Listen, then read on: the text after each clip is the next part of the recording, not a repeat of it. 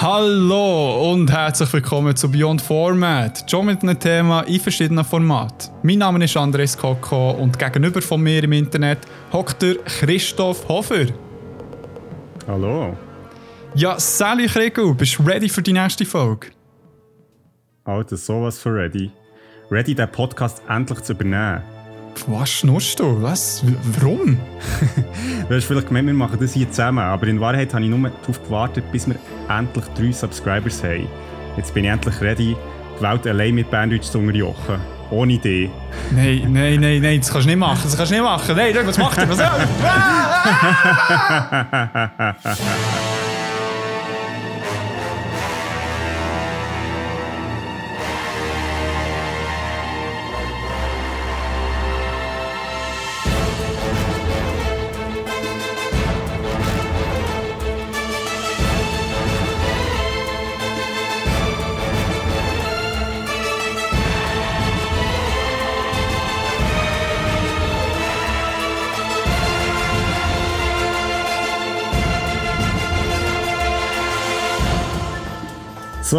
zusammen, willkommen zurück zu Beyond Format. Jetzt mal nur mit mir.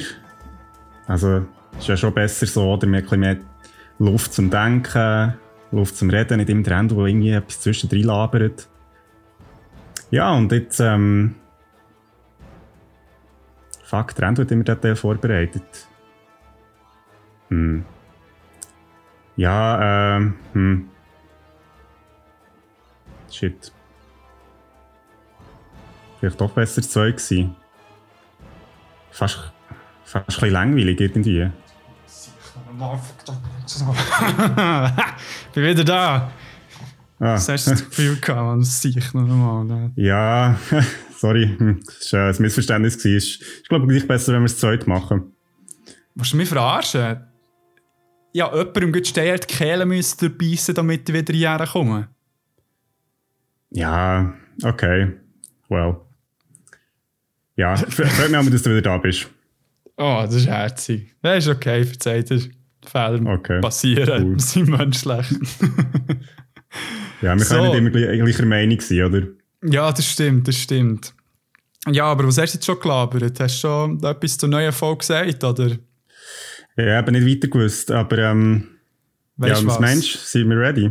Wir sind verdammt ready. Sag mal, was heute geht. Ja, nachdem wir uns schon in der letzten Episode über Verbrechen und Detektivarbeit haben unterhalten, driften wir jetzt heute in der aktuellen Episode vollends ins Böse ab. Wir reden heute über die oftmals spannendsten Figuren in fast jeder Geschichte, nämlich die Antagonisten, also die Widersacher. Mhm. Bekanntlich kommt fast keine gute Story ohne einen Bösewicht oder einen Schurken aus, der irgendeinen fiesen Plan hat. Und die Wahl ist uns auf jeden nicht einfach gefallen. Also wir haben so viele tolle Beispiele diskutiert ja. in der Medienwelt. Voll. Aber schließlich haben wir uns jetzt doch auf vier spannende Antagonisten können einigen und uns gefragt, wie die Figuren in verschiedenen Medien und Formaten dargestellt werden. Und natürlich auch, ob es da Unterschiede oder auch Gemeinsamkeit gibt zwischen den verschiedenen Medien und wie die Figuren dargestellt werden. Mhm. Und jetzt muss ich da noch schnell anmerken, bei der Auswahl eben haben wir erstens wie Mühe gehabt, weil es mega viel hatte, aber wir so gleich ausgleichen machen. Darum haben wir so entschieden, zwei männliche und zwei weibliche Antagonisten zu präsentieren heute oder zu besprechen. Und bei den weiblichen Antagonisten muss man echt sagen, es hat tendenziell weniger auf dem Papier, aber auch die, die es hat, stichen oftmals nicht mega raus. Also, es ist wie etwas, was jetzt so in den letzten Jahren ein bisschen, also ausgearbeitet wird und dort auch ein bisschen, ja, ein bisschen coolere Figuren rauskommen. Aber die, die wir ausgesucht ja, haben, sind dafür umso geiler. Voll. Nein, es ist crazy. Also, das ist, ähm, aber es, also dort gibt es schon einen, einen, Unterschied und, und oftmals eben, wenn es, also jetzt so in den letzten Jahren, auch wenn es irgendwie, das ist ja so ein bisschen wie die weiblichen Heldinnen ja. und auch bei den Bösewichtinnen sind es ja, wenn es einen gibt, und es gibt wirklich mehr in den letzten Jahren, ja. aber das sind dann irgendwie völlig platt. Also das ist schon, ich glaube, da gibt es noch viel, gute Arbeit zu leisten. Aber es ist auch cool, dass zumindest mal Augenmerk auf, das, auf die Problematik ist geworfen worden. Ja, wobei man muss sagen, in der Gaming-Welt sind sie mega gut mit äh, Heldinnen, dünkt mich. Die, die also bleiben immer recht gut und natürlich in der Bücherwelt auch noch ein bisschen ändern. Ist echt noch so ein bisschen Ja, filmtechnisch, also jetzt so, zwar die Marvel-Filme und DC-Filme probieren es recht, so mit Wonder Woman, ähm, Black Widow und so weiter, wo so ein bisschen Mhm, Teufel haben. Ja, ey, das kommt. ja, aber es ist noch viel Arbeit zu tun, glaube ich. definitiv, definitiv. Jetzt äh, hast du ja hier den freaking Legend, the Lord Vader, uns gebracht. Als Ja, erster Antagonist, ja. Ja, es ist, glaube ich, ein kleines äh, Must-Have in dieser Folge. Ja, Der definitiv. Kein Weg dran vorbeigeführt. Nein. Ja, genau, der Darth Vader. Äh, unter seinem bürgerlichen Namen als Anakin Skywalker, ein paar kennen ihn. genau, Auf seiner Idee steht auch Anakin. genau. Also es gibt natürlich unglaublich viele Medien, wo der Darth Vader drin vorkommt. Ich habe mich jetzt aber auf ein Videospiel konzentriert, ähm, und nämlich Star Wars The Force Unleashed. Das ist äh, von LucasArts entwickelt worden, ist 2008 rausgekommen, ursprünglich für PlayStation 2 und 3 und Xbox 360 und die Wii. Genau. Ah, ist es gleichzeitig rausgekommen dann? Für äh, die Ja, und ja, ah, ich meinte es voll. Und Okay. genau, ähm, das ist ein Third-Person-Action-Adventure, also äh, ja, Action-Adventure, also ein Abenteuerspiel, kann man sagen. Und Mhm. angesiedelt ist es zwischen der Episode 3 und 4 von der ersten beiden Star Wars-Trilogie. Also die, die Star Wars kennen, wissen so, wo sich das in Handlung befindet. Genau. Und ähm, genau, also es ist das schnellst verkaufte Star Wars Spiel gsi, was ist rausgekommen und ist vor allem Mm. für die Story und für den Soundtrack sehr gelobt worden. Hat auch ein paar Preise gewonnen für das beste Videospiel Spiel Script, was ist Ah. rausgekommen. Heftig. Ja, aber Genau. gell, soweit ich weiss, ist aber so bezüglich der Handlung zählt es nicht zum offiziellen Canon. Ähm, also es hat zum offiziellen Canon zählt, also es wäre Canon-konform gsi in dem Sinn von Handlung her, aber ähm, Ja. jetzt wo Disney ja eigentlich alles über Bord hat geworfen, wo irgendwie mal schon ist gemacht wurde, Ja. ist, ähm, ist, gehört es dort nicht mehr dazu, genau. Ah, okay. Also jetzt noch für die Leute, die das, äh, das Wort kennen in dem Sinn oder noch nichts von dem gehört haben, das heisst eigentlich wie, ob es in offiziellen Star Wars Geschichte dazugehört, also so wie anerkannt wird. Weil es Genau. halt so verschi- verschiedene Medien gibt, die die Geschichten erzählen, ob sie jetzt in diesen Filmgeschichten auch drin sind oder nicht. Aber Genau. jetzt nimmt es mich auch Wunder, was genau im Game passiert, jetzt von Handlung her. Genau, also wie gesagt, ähm, es ist zwischen Episode 3 und 4 angesiedelt, also ähm, quasi die Jedis, das sind so die Guten, die, sind, die sind mehr oder weniger eigentlich alle tot und der Darth Vader, ähm, der Oberbös, Mhm. ähm, der jagt so noch so die letzten Jedis und so fängt das Spiel eigentlich an, also wir startet als Darth Vader, Ja. wo ein Jedi auf Kashyyyk, das ist dort, wo die Wookiees herkommen, also die, die die kennen, genau, ähm, der soll dort Jedi aufspüren und töten. Und das macht er auch und findet aber in dem Jedi seinen Sohn, der sehr stark in der Macht ist, Mhm. und ähm, nimmt dann den als geheimen Schüler, ohne dass ein Imperator, das ist so im Vader sein Mentor, Ja. ähm, zu verraten. Also das ist so wie ein geheimer Schüler. Und genau, und der geheime Schüler, der wird Starkiller genannt. Ähm, das ist auch so ein Verweis übrigens an ganz ursprünglich äh, Star Wars, die so die erste Version hat der Held Anakin Starkiller geheißen. Das wissen so ein paar schon ein Name, der immer wieder mal vorkommt im Star Wars-Universum. Ah, Also das so als Seitenbemerkung. Ja. Genau, also man spielt als Starkiller und ähm, der Auftrag ist eigentlich, dass man die letzten Jedis vernichtet, also die letzten von den Guten sozusagen. Und ähm, genau, das ultimative Ziel als Spieler jetzt oder als Starkiller ist, alle Jedis zu vernichten und dann gemeinsam mit dem Darth Vader den Imperator umbringen, so dass sie dann zusammen können über die Galaxie herrschen. ah, voilà. Genau. Das ist so, also das ist so das Layout für Story.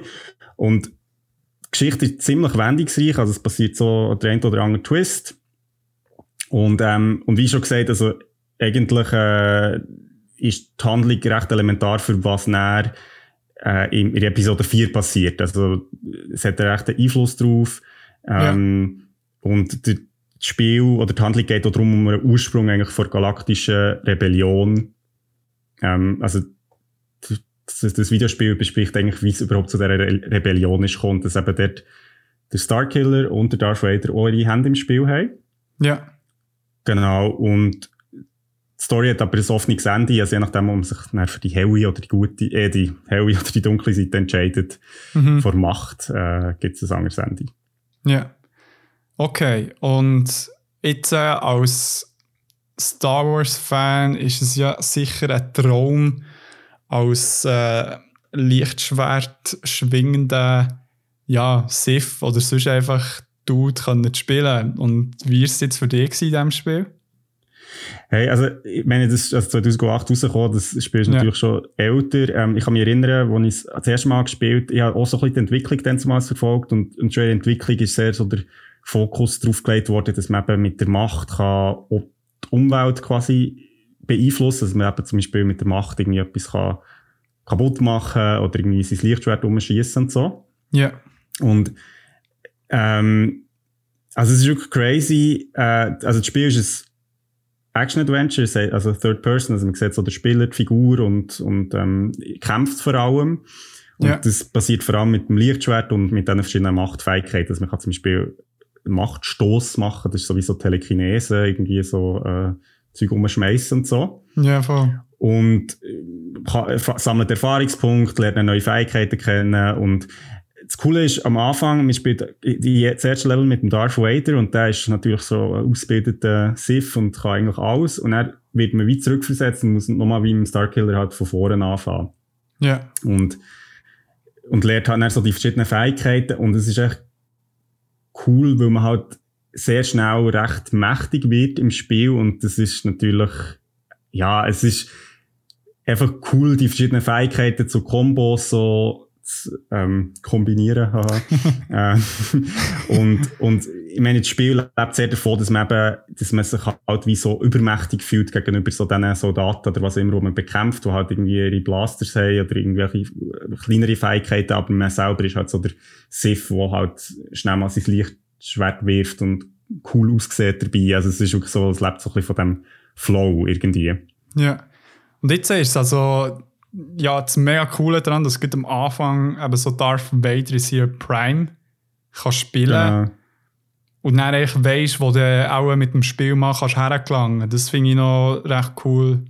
Also, Voll, genau, genau. Cooles Gimmick. Und es ist auch, also, es ist auch cool, man besucht im Verlauf des Spiels die gleichen Orte nochmal. Yeah. Und kommt natürlich so ein bisschen mit einem anderen Fähigkeitenpaket dorthin. Und Ah, ähm, ja. Also eben, das Spiel ist sehr klar auf Kampf ausgerichtet. Also es geht jetzt nicht, also es hat so zwei, drei Rätsel, aber es geht vor allem eigentlich um Kampf. Es ist jetzt nicht in dialoglastig mega oder so. Ähm, und, und es ist aber wirklich eben so die gottgleiche Macht, sag ich jetzt mal, die man hat und halt die Kombos, also es ist eben, man kommt wirklich so in, einen, in einen Flow rein und es wird halt unterstützt von Musik, also so der, die ganze Star Wars Soundtrack ist natürlich auch dort drin. Ah, und also cool. das Gefühl, ja. dass man sich eben so ein Sith fühlt, wo eben übermächtig ist, wo quasi kann tun und lassen, was er will, das kommt schon sehr gut über. Also das ist wirklich cool. Mhm. Jetzt äh, nimmst du zwar eine Rolle ein von Sith, also von diesen Bösen im mhm. Star Wars-Universum, aber wie wird der Darth Vader als Antagonist dargestellt? Wenn man ja schon selber auch irgendwie auch eigentlich Antagonist ist, also ein bisschen Anti-Hero. So Genau, also das ist ein sehr wichtiger Punkt, den du ansprichst. Genau, wir starten eigentlich auf der bösen Seite. ja. Wobei natürlich, man kann jetzt so sagen, dass die Bösen natürlich sich selber nicht unbedingt als böse sehen, aber im, im Star Wars-Universum ist schon sehr klar. Also es ist wirklich so, die Bösen sind jetzt nicht unbedingt ähm, so moralisch irgendwie sehr grau oder so, sie sind wirklich so, wir sind nee. böse. Sie reden ja also selber so, von dunklen Seiten vor Macht. Ja, also, genau, genau.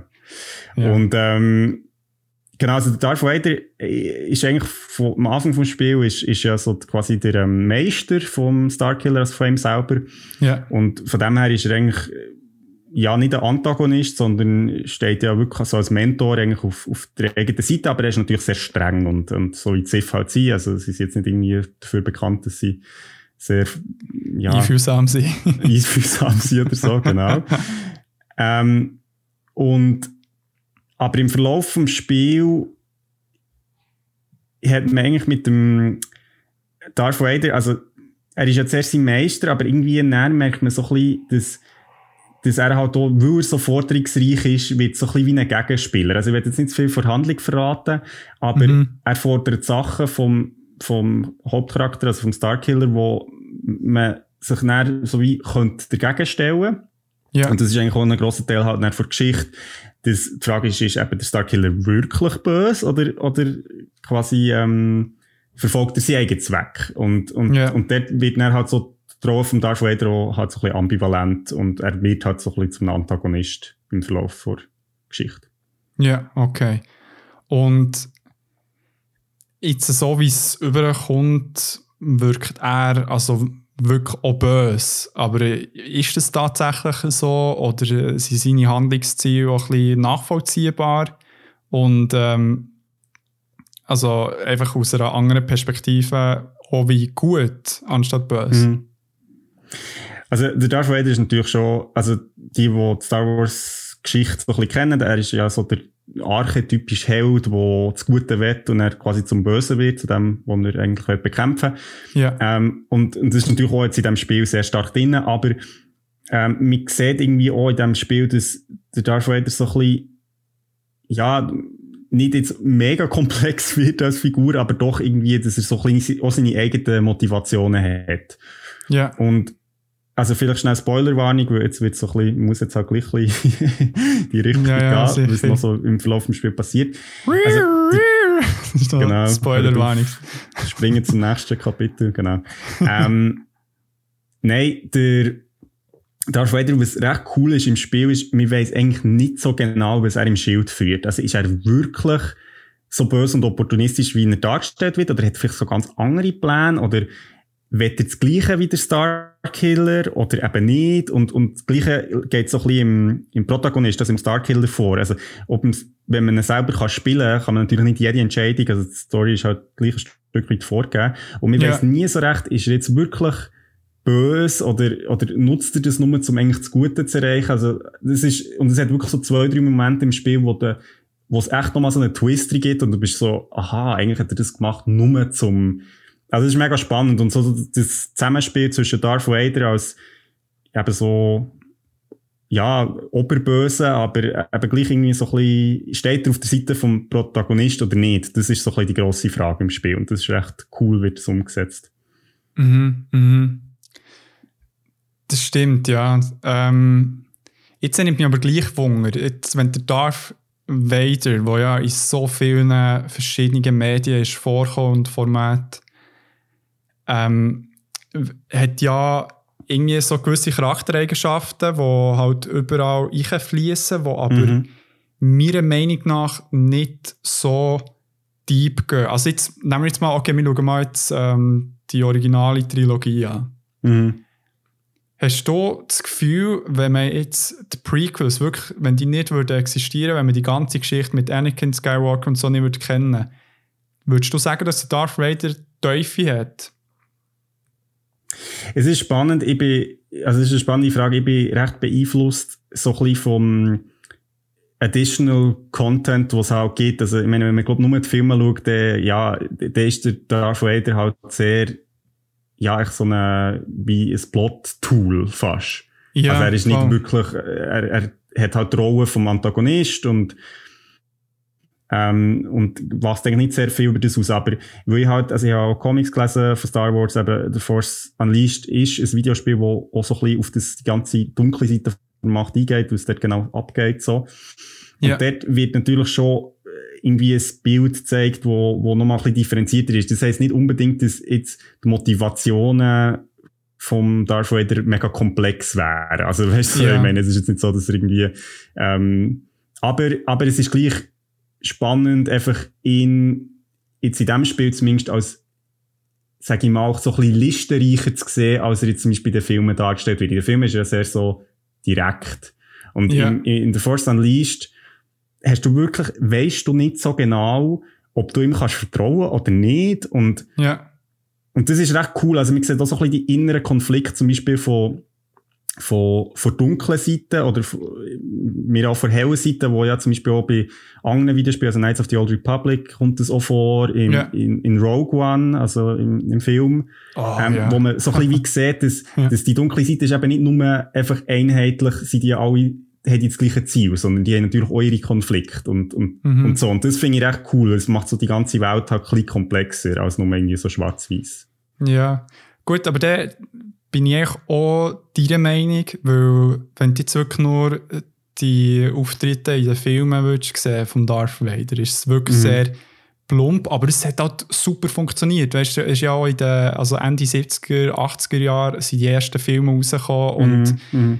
das ist äh, so, wie soll ich so eine ikonische Rolle gewesen. und Star Wars ist halt einfach ähm, schlichtweg Kampf von Gut und Böse und es muss mhm grösstenteils nicht komplizierter sein. Aber es ist dafür umso cooler, wenn man erst so ein bisschen eben in die Comics taucht, Bücher, Games, die es gibt. Zum Beispiel bei, ja, die, die Comic-Serie von Darth Vader, wo gut um einen Struggle geht, wo er vom Ende, im dritten Teil, wo er zum Darth Vader wird, bis er dann wirklich so zu dem mhm. Lord mhm. Vader wird, wo im 4 zum Beispiel war, also Episode 4. Mhm. Und dort, eben genau, dort kannst du nicht so die Teufel rausholen, wo theoretisch wird drinnen stecken, aber halt allein in den Filmen nicht überkommt. Und Voll, genau. Also von dem ja. her ist, ist genau, es ist auch, der Force Unleashed finde ich echt, also als Videospiel cool, aber, yeah. aber vor allem die Story finde ich mega, ja, einfach nochmal, es zeigt halt wie so eine ganz andere Perspektive auf das ganze Star Wars Setting. Ja. Und, und es erzählt halt wirklich mal eigene Geschichte, das finde ich recht cool. Es ist, ähm, auch so die ganzen Charaktere, also der Starkiller hat auch so eine Crew, die ihn ja. begleitet und die sind auch von recht, vom Anfang her sehr sympathisch. Ja. Und sie eben auch nicht so schwarz-weiß zeichnet. Also es ist klar, es ist jetzt auch nicht so, dass es ultra komplexe Figuren sind, aber ähm, es hat wirklich so ein bisschen seine eigene Idee und es gibt, Spoilerwarnung, es gibt einen Moment am Ende von von The Force Unleashed, also ja. so in der Handlung, die erzählt wird, wo, wo ich finde, das ist so einer der besten Star Wars Momente überhaupt. Für dich? Genau. Für mich.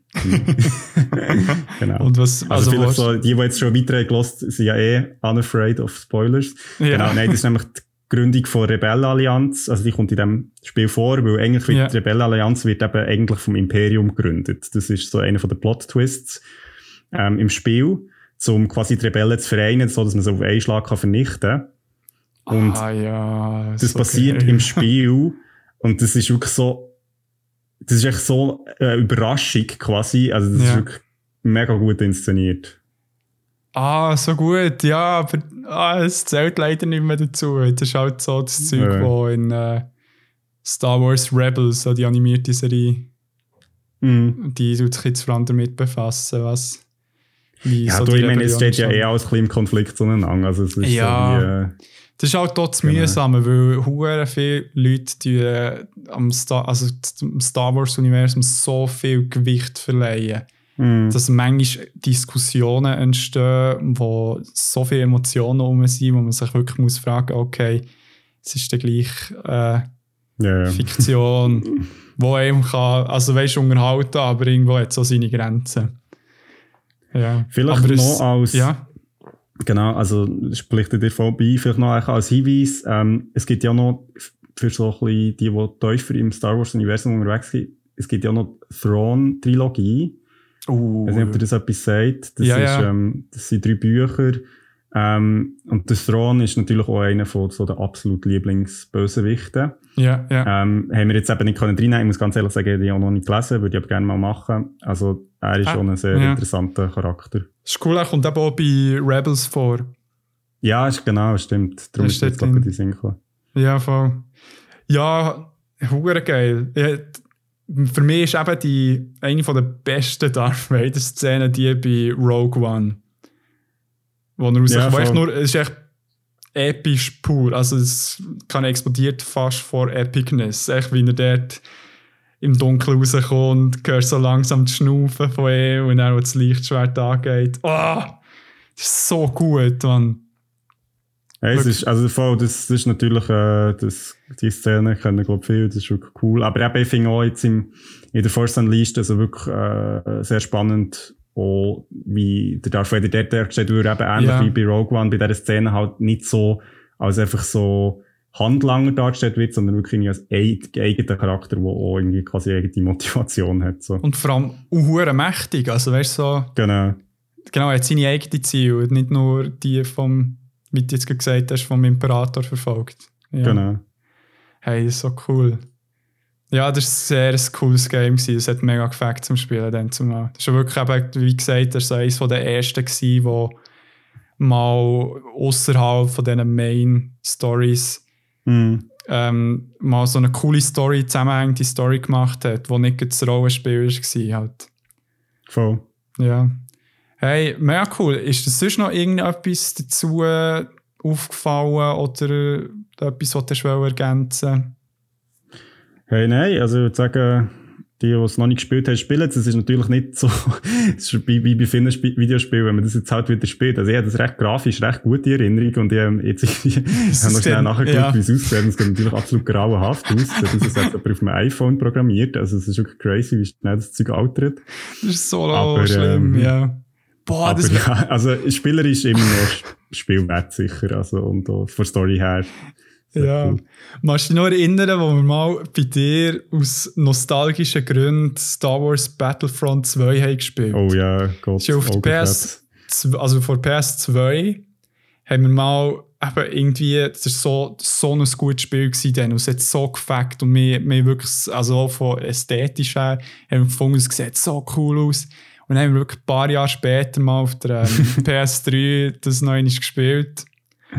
Und auf dem Planet Endor dann noch mit den Bäumen und alles. Und das war so Ja, schlimm für die Augen. Das war so ein. Pixelsturm. gewesen. Das war wirklich so leid. so cool, ey. Ja, du, vielleicht, weißt, ist, es- vielleicht ist es dann so wie Schwarz-Weiß-Film. Vielleicht sieht es so in ein paar Jahren sieht es dann wieder irgendwie mega cool aus. Nein, also ich meine, weißt du, so Schwarz-Weiß-Filme, dort kannst du nicht viel falsch machen. Es ist halt schwarz-weiß, aber dort ist echt so, wirklich so anstrengend, mit so körnig Ja. und alles. Darum ist es schon sehr cool, sind wir da ein bisschen weitergekommen, aber es halt, ja, es altert halt noch nicht so gut. gut. Dann ähm, würde ich sagen, dass wir zum nächsten übergehen. yes. Du hast dir eine Bücherserie angeschaut. Genau, und zwar ist es äh, His Dark Materials. Und die Antagonistin, die wir die ich mitgenommen habe, ist Marissa Coulter, die eben in diesem Buch vorkommt. Und es ist eben eine Fantasy-Trilogie von Philip Pullman. Ähm, Pullman. Das ist ein lustiger Name. und äh, das erste Buch ist 1995 erschienen und das dritte in 2000.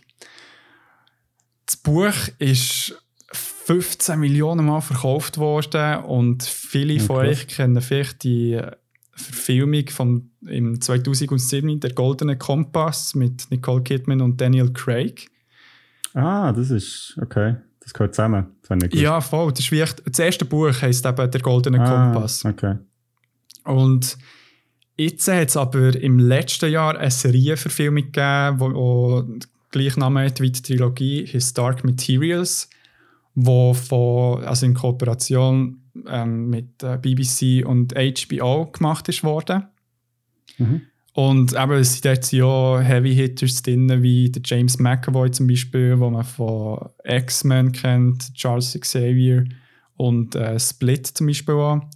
Und der äh, Lin-Manuel Miranda spielt mit, wo vom Mhm. Musical Hamilton kennt man ihn. Die Daphne Keen, wo bei Logan das Mädchen spielt. Und Ruth Wilson, wo eben die Marissa Coulter spielt, wo bei The Affair und beim Film Anna Karenina, glaube ich, ein Film, äh, mitspielt. Ja, Film und Buch. Voll, ja. Ja, voll, ja, aber das, das spielt nicht im Buch mit. genau. Ja, ähm, okay. Und also um was geht es denn in, in dieser Trilogie? Genau, also jetzt so das Szenario gerade im ersten Buch ist es so, dass ähm, in einer Fantasy-Welt spielt, wo gar nicht so anders ist von unserer, aber gewisse Unterschiede hat. Und zwar ist es wie so, dass sie ein bisschen weiter in der Vergangenheit sind. Also die Technologie ist weniger weit entwickelt. Ähm, einige Orte haben den gleichen Namen, wie zum Beispiel London mhm. und Oxford, die auch äh, wichtig sind im Buch. Und andere, ähm, also es hat auch andere Orte mit anderen Namen. Und mhm. zusätzlich hat es so gewisse Kreaturen, die es in unserer Welt nicht gibt, so wie die Panzerbjörne ähm, auf Dänisch, äh, also vom Dänischen für Panzerbär, das sind so Eisbären, wo, hey, wo können reden und Däume haben und so. ja, es tut blöd, aber es, sind wirklich mega cool, coole äh, Charaktere. Also sie, so, man sieht sicher bei den Filmposters zum Golden Compass hat man den Eisbär sicher gesehen mit der riesen Rüstung und die mm. die wohnen eben im Norden, weil sich dort eben äh, so Paläste bauen und sind dort primär rum. Und dann gibt es eben auch noch Hexen in der Geschichte. Sie sind eben nur Frauen, also keine Hexer, die in den Büchern zwar so klassischerweise auf dem Besen reiten, aber in der Serie sind sie mehr so wie, ähm, wie so ein bisschen um so schwäfen, weißt du, was ich meine? okay, ohne Pässe. genau.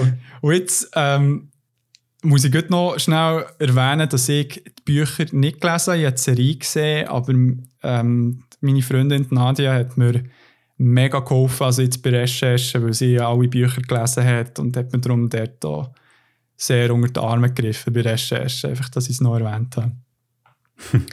genau. Und jetzt in dieser Welt, was so cool macht, ist, dass es eben sogenannte Dämonen gibt.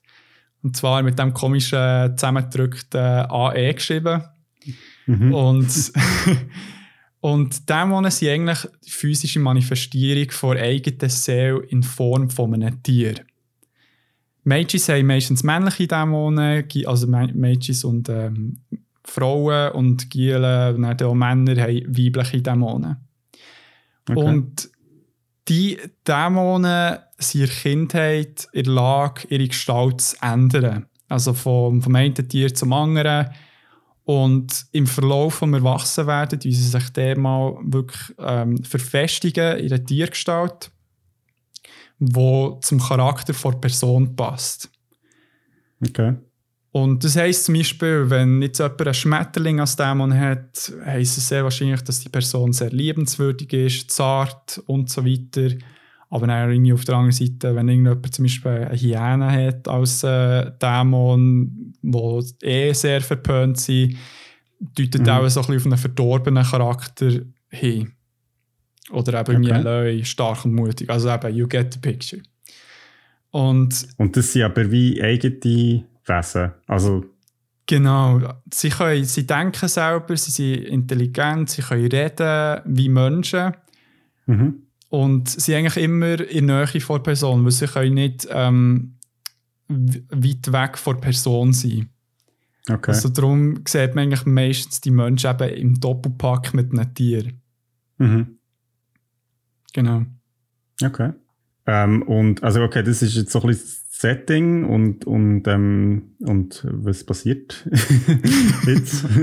was ist los? ja, ja, genau. Also, was geht ab? what up? Also erst, im ersten Buch, wo in der ersten Staffel tut, vor Serie tut man eigentlich ähm, die Geschichte aus den Augen von Lyra Belagua verfolgen mit ihrem Dämon, der Pantalaimon oder kurz Pan genannt. Und sie wird als Waisenkind an Oxford äh, University vom Rektor und von den Bediensteten großgezogen. Mhm. Und jetzt ist es so, dass aus irgendeinem Grund Kinder so rund um Oxford verschwinden. Und Gerüchte kursieren um, dass sie in Norden verfrachtet werden. Und zwar von einer Organisation namens Gobbler, wo irgendetwas echt mit denen anstellen. Aber zu dem Zeitpunkt weiß man mhm. noch nicht, was genau los ist. Und es sind eben besonders äh, ägyptische Kinder, die betroffen sind. Ähm, die Ägypter sind eigentlich so ein bisschen das Pendant zu den Roma, die wir hier also in unserer Welt haben. Mhm. Ähm, einfach in dieser Geschichte sind die viel also ein viel grösseres Volk. Mhm. Und also, es soll so ein bisschen als äh, Gesellschaftskritik gelten, da die äh, Ägypter auch eine kleine, kleine Randbevölkerung ist und halt dort Leute äh, gekidnappt werden, weil es halt nicht so viel ähm, Aufmerksamkeit also, angezogen ja. wird. Und ja. wie es halt auch in unserer Welt der Fall ist mit so ähm, Menschenhandel und Sextrafficking mhm. und so weiter, wo so tendenziell Randgruppen sind, die davon betroffen sind. Mhm. Genau. Mhm. Und okay. jetzt ist eben das Problem, dass Lyras bester Kollege, ähm, der Roger, auch verschwindet. Der Roger ist eben auch in Oxford University, als Waisenkind, der dort äh, aufwächst. Und sie setzt sich jetzt als Ziel, ihn zu finden. Und zum gleichen Zeitpunkt mhm. taucht eben die Wissenschaftlerin Marissa Coulter, unsere Antagonistin in Oxford, ähm, auf. Und Lyra ist vom ersten Moment an so fasziniert von ihr, weil es nicht viele Frauen gibt, die in diesem ähm, Berufsfeld Fuß fassen können, aufgrund von mhm. männlicher Unterdrückung in ihrer Wissenschaft. Und mhm. ähm, die Miss Coulter, mit ihrem, sie hat eben aus dem einen goldigen Aff, Mhm. Tut dann die Lyra einladen, sie also wie in Norden mitzunehmen, also sie zu begleiten. Und die Lyra okay. sieht, also weißt du, die sich kennenlernen und so weiter. Und dann ist es so, weil sie eh in Norden muss und die Lyra halt das weise Kind, keine Ahnung, so wie Vorschlag halt von ihr. Und Lyra wollte halt mega gerne den Roger finden und sieht das so ein bisschen als eine Möglichkeit, halt, äh, ihn zu suchen. Plus, mhm. sie will mega gerne halt auch selber Wissenschaftlerin werden und mit ihr als so ähm, äh, Role Model, kommt das deutsche Wort nicht in den Sinn, mhm. ist es halt auch mega cool, ja, Vorbild, genau, mit ihr mitzugehen. Okay.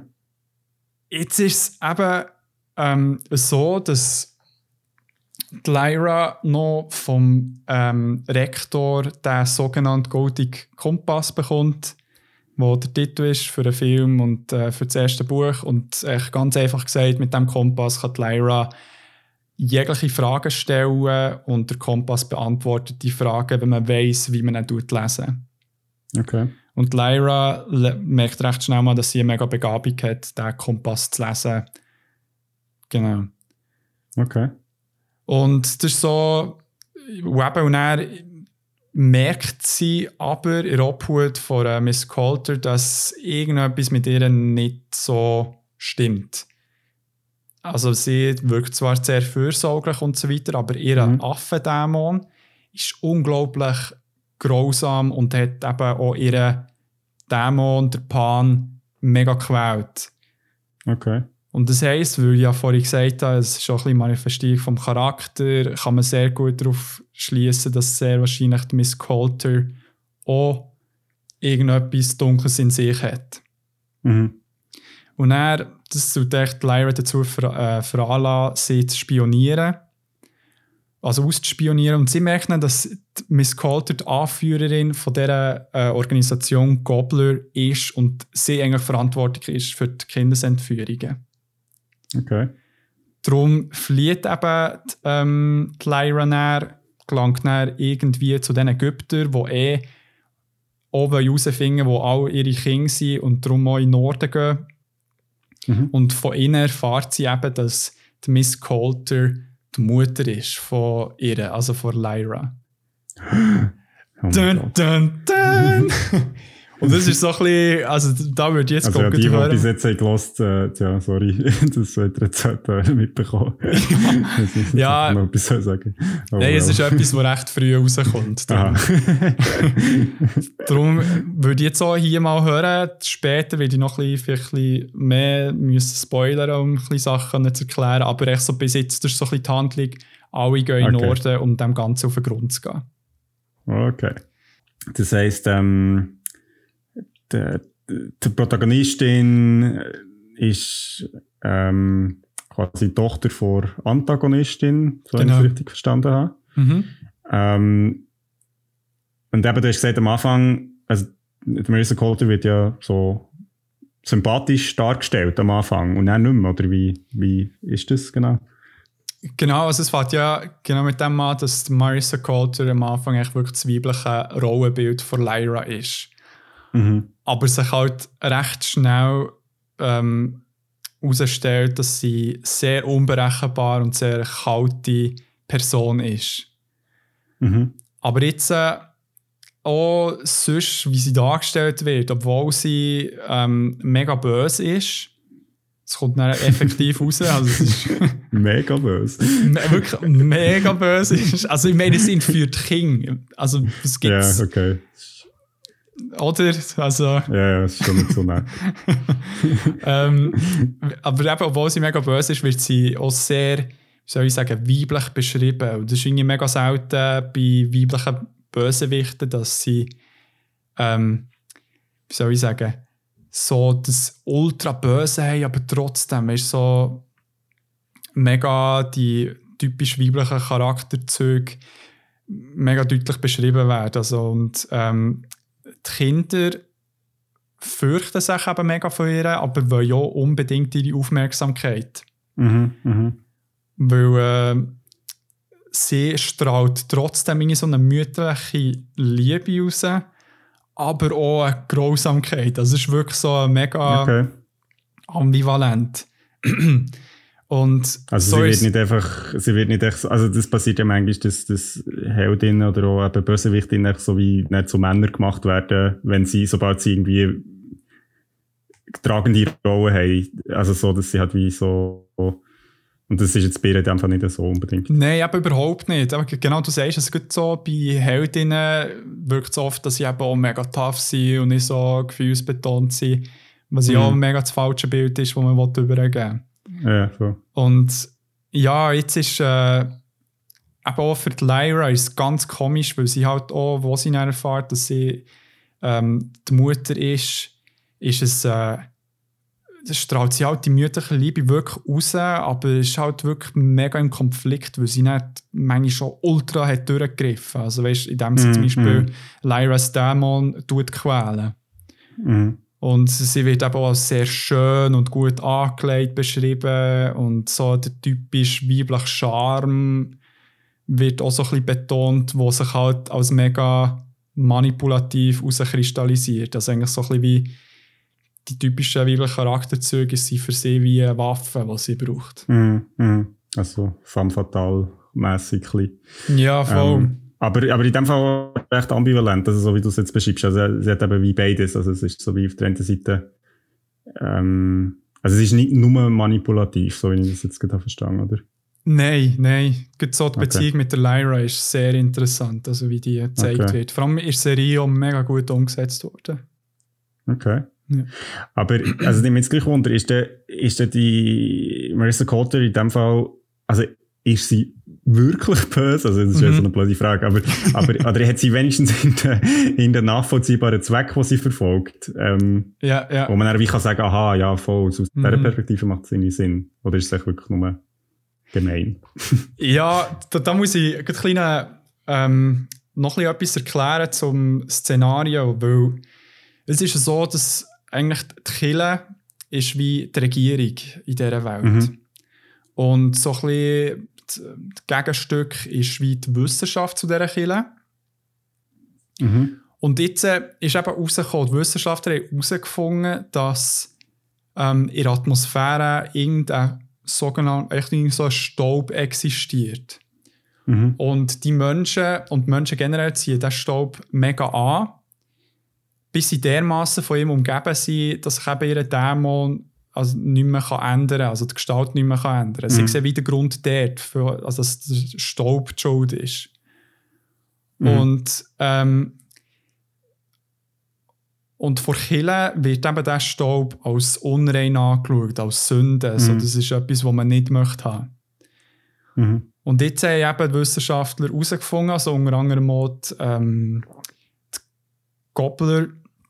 Gobler-Organisation von ähm, Miss Coulter, dass wenn die Kinder getrennt werden von ihren Dämonen, Mhm. dass die Anziehungskraft verloren wird, also vom, vom Staub. Dass wie der Staub sich dann nicht mehr um die äh, Kinder tut bilden und haften. Mhm. Und das ist natürlich etwas, was man nicht per se sieht. Also da braucht man so Maschinerie, damit man den Staub sieht. Mhm. Das ist nicht etwas, was jetzt die ganze Zeit um ist, wo man mit okay. dem bloßen Auge gesehen. Und jetzt ist wie so, ihr Ziel ist dementsprechend wie ihre Idee, dass der Staub böse ist und wie ein Mensch verschmutzt, mhm. ähm, Menschen davon zu retten. Und darum tut sie die Experimente im Norden, klein, sorry, kleiner Spoiler, mhm. an die Kinder äh, durchführen, die eben gekidnappt werden. Okay. Und ähm, aber in Wahrheit, also sie, sie probiert dann wieder das so als Gleichgewicht wieder reinzubringen in die ganze Welt. Aber was sie schlussendlich macht, ist eigentlich echt wie nicht die ganze Seele von den Kindern zu trennen. Und die mhm. werden dann wirklich ganz apathisch und können, also sie echt fast wie lebende Leichen, kann man fast sagen. Also es ist so ein bisschen vergleichbar mit äh, jetzt irgendwie so der katholischen Kirche, wo irgendwie hat wollen, so bei diesen Hexenprozessen die Leute wollen, also da hat es ja auch so Methoden gegeben, wo du hast gesagt okay, so ein bisschen Inquisition stimmt ja irgendwie ja. dabei, aber ja. dafür ist sie dann irgendwie dafür äh, wenigstens rein gewesen und kommt ja Himmel, von dem her hat es sich gelohnt. Genau, also genau, so die Miss Coulter agiert echt so ein bisschen im Namen von Chile und ähm, ihre bösen Taten dienen somit so ein bisschen einem höheren Zweck. Dadurch kann sie es halt mhm. halt mega von sich wie lösen, weil es wie, mhm. es ist, äh, sie hat wie keine Verantwortung für das, weil sie ja äh, so einen höheren Zweck hat. Mhm. Und jetzt, ähm, um das noch ein bisschen können, noch die, die Ambivalenz, die sie eh hat, noch ein bisschen aufzuzeigen, müsste ich wirklich kleine Szenen spoilern. Und ja. zwar ist es okay für dich. ist okay, ist okay. Merci. Und zwar wird eben die Lyra, wo sie in der, ähm, dem Komplex, wo die Experimente durchgeführt werden, findet sie eben den Roger und sie landet in so einem Apparatus, wo eben die Kinder von ihren Dämonen getrennt werden. Mhm. Die, äh, Miss Coulter merkt im letzten Moment, dass sie eben dort drinnen ist und rettet sie. Und das zeigt eigentlich wie, dass sie sich ja eigentlich bewusst ist, wie brutal die Methode, Methode ist, weil sie will sie ja ihrem eigenen mhm. Kind nicht antun. Okay, okay. Also sie ist sich wie durch das vielleicht auch schon bewusst, dass sie wie böse ist, aber sie hat auch ein das Gefühl, dass sie wie ein bisschen, oder es könnte wie sein, dass sie die, der gute Teil in sich wie opfert, mhm. um eben das höhere Ziel zu verfolgen. Ja, schön. Ja. Also so ein bisschen ambivalent sieht man, dass sie auch nicht jetzt nur konsequent ist als Charakter. Genau, also sie hat wie gute Absichten, damit sie mit ihrem bösen Handeln und ist sich zwar dem bösen Handeln auch bewusst. Mhm, mh. Das ist so ein bisschen, ja. Okay, cool, spannend. Ja, voll. Also das dann, dann äh, ja, so interessant, den, den, den, Charakter oder jetzt die Marissa Coulter ein bisschen nachher kennenzulernen. Also was, wie sie handelt oder wie, was sie bewegt in dem Sinn. Ja, definitiv. Also es ist wirklich, ähm, also die Serie kann ich mega empfehlen für die Leute, die nicht so gerne äh, Bücher lesen oder es gibt ein bisschen ähm, das grosse Aufwand ist. Es wird mega gut umgesetzt und ähm, Dings, äh, Ruth Wilson tut sie mega gut spielen. Du siehst ihr eben wirklich so an, wenn sie so ein bisschen von dem Mütterlichen, das zum Teil wirklich echt ist, auch gut in Bezug auf die Lyra, mega mhm. vorkommt, aber dann auf die andere Seite, andere Seite das mega Skrupellose auch wieder da ist. So, okay. Eben, ja. Cool, ja, dann mega spannend. Also du musst, die, musst mir das vielleicht gleich mal noch antun. Ähm, ist dir sonst noch irgendwie etwas aufgefallen oder was du jetzt irgendwie noch speziell erwähnen Ja, ähm, es ist eben so, dass der andere Charakter, der so ein bisschen als Gegenspieler zur Miss Coulter der Lord Asriel ist. Mhm. Er, ist, er vertritt eben eigentlich voll so ein bisschen die wissenschaftliche Seite von, äh, von dieser Welt. Mhm. Und jetzt ist es eben so, dass er auch ähm, soll ich sagen, etwas mega Schreckliches muss machen für die Wissenschaft. Aber irgendwie, ähm, er hat wie so eine Handlung, die mega schlimm ist, die er macht. wo er wie einfach sagt, ja, das muss ich machen für die Wissenschaft und Miss Coulter auf der anderen Seite, wo auch Kinder eigentlich, ja, man könnte echt schon fast sagen, umbringt, wenn sie halt mhm. die Zählen entreißt für den höher religiösen Zweck. Und jetzt mhm. ist so wie die Frage, es wird, weil der, ähm, der Paul, ähm, äh, nein, nicht Paul, der Philipp Pullman hat dort aber auch eine mega Kritik überbringen. Einerseits die Archille, mhm. durch eben so Sachen wie zum Beispiel eben Hexenverfolgung oder auch sonst allgemein so ein bisschen, wie soll ich sagen, Homosexualität ist auch so etwas, mhm. was ja irgendwie verfolgt wird. Aber andererseits auch die Wissenschaft, wo ja früher Menschen auch mega haben müssen leiden, wo es noch nicht mhm. so die Ethikkommission und so weiter hat gegeben. Aber auch gäng noch Tiere mega müssen darunter leiden, damit Forschung betrieben kann werden. Mhm.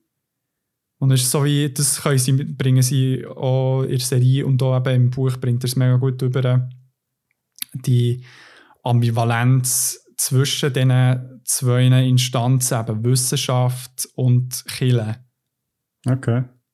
Genau, also eigentlich. Boah, cool. Also, ja, es ist mega recht. cool. Ja, weil irgendwie beide machen eigentlich wie fast die gleiche Handlung, mm. aber verfolgen ein ganz anderes Ziel und mm. brauchen dann je nachdem, was für ein Ziel sie haben, das als Rechtfertigung für ihr Handeln. Ja. Ja, das ist so ein bisschen wie aber das also Handeln im Höchsten. als Star Wars zum Beispiel. ja, voll, voll, voll. Also es ist wirklich so empfehlenswert. Also gut, die Serie ist super, weil es ja, also eigentlich ist es äh, so ein Kinder-Jugendroman. Mhm. Aber es ist schon eben super auch umgesetzt worden jetzt von HBO, dass es wirklich und HBO und BBC, dass es so schon ein bisschen einen gewissen, wie soll ich sagen, Game of Thrones Flair gibt, in dem es äh, mhm wirklich mehr, mega Substanz hat, aber halt auch für Kinder gut, weil sie es schauen können. Also es ist wie, mhm. keine Ahnung, wie viel die Altersbeschränkung ist. Aber ja, nein, wirklich so empfehlenswert. Nice. nice.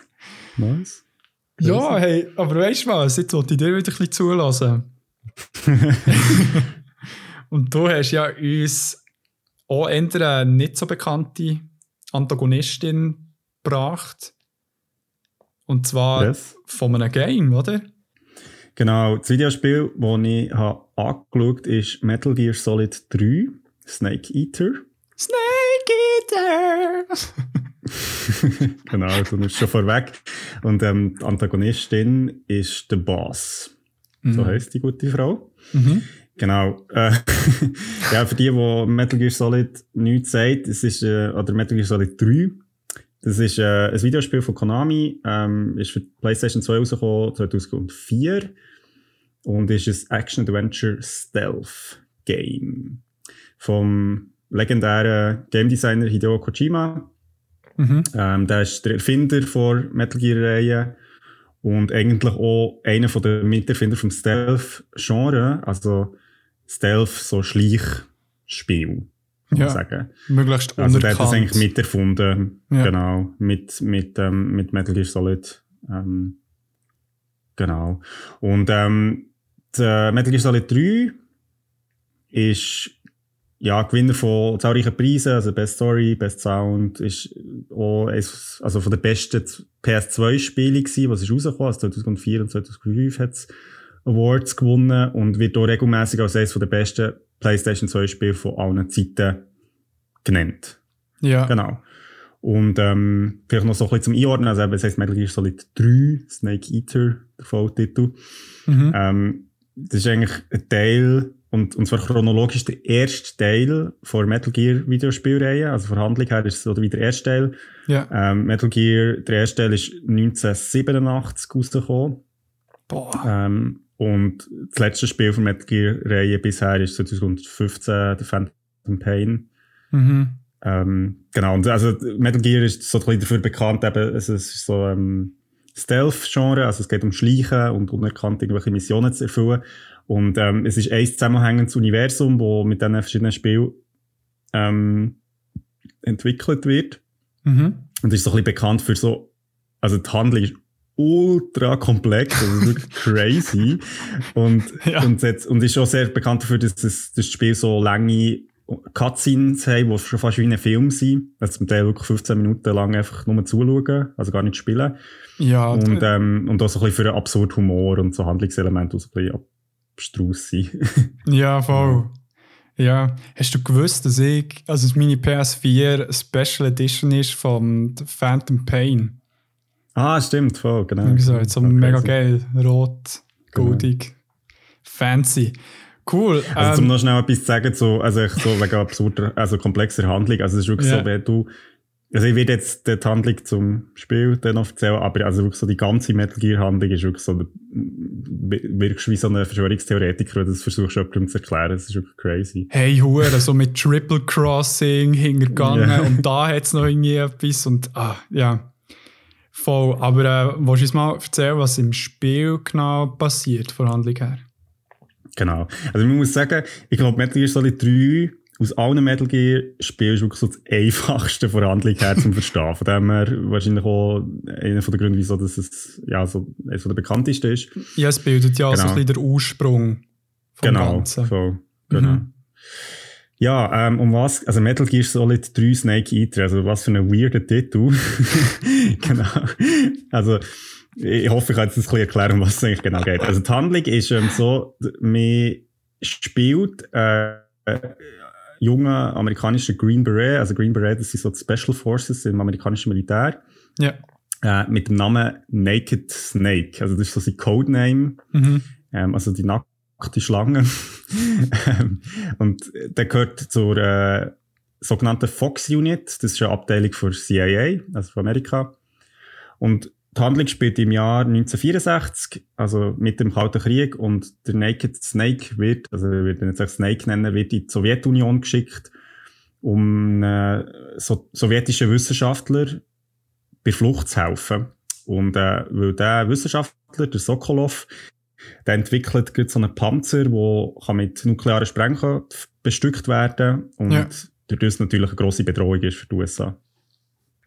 Genau. genau. Und ähm, der Snake geht, also geht in die Sowjetunion und, und versucht den Sokolov dort rauszuholen. Und die Mission geht eigentlich recht gut und wenn er eigentlich schon auf dem Rückweg ist, trifft er auf seine Mentorin, den Boss. Und, Boss? Genau. Und sie, also er ist so, hä, was machst du da? Und sie erzählt ihm, dass sie mit ihrer alten Kampfeinheit, der Cobra Unit, das sind so ein paar, ja, ähm, legendäre Soldaten, mhm. dass sie mit denen zur Sowjetunion überläuft, von den USA. Und sie übergibt der Sokolov wieder in Gefangenschaft von einem Sowjet-Anführer namens Volgin. Ja. Und schmeißt der Snake von einer Brücke ab.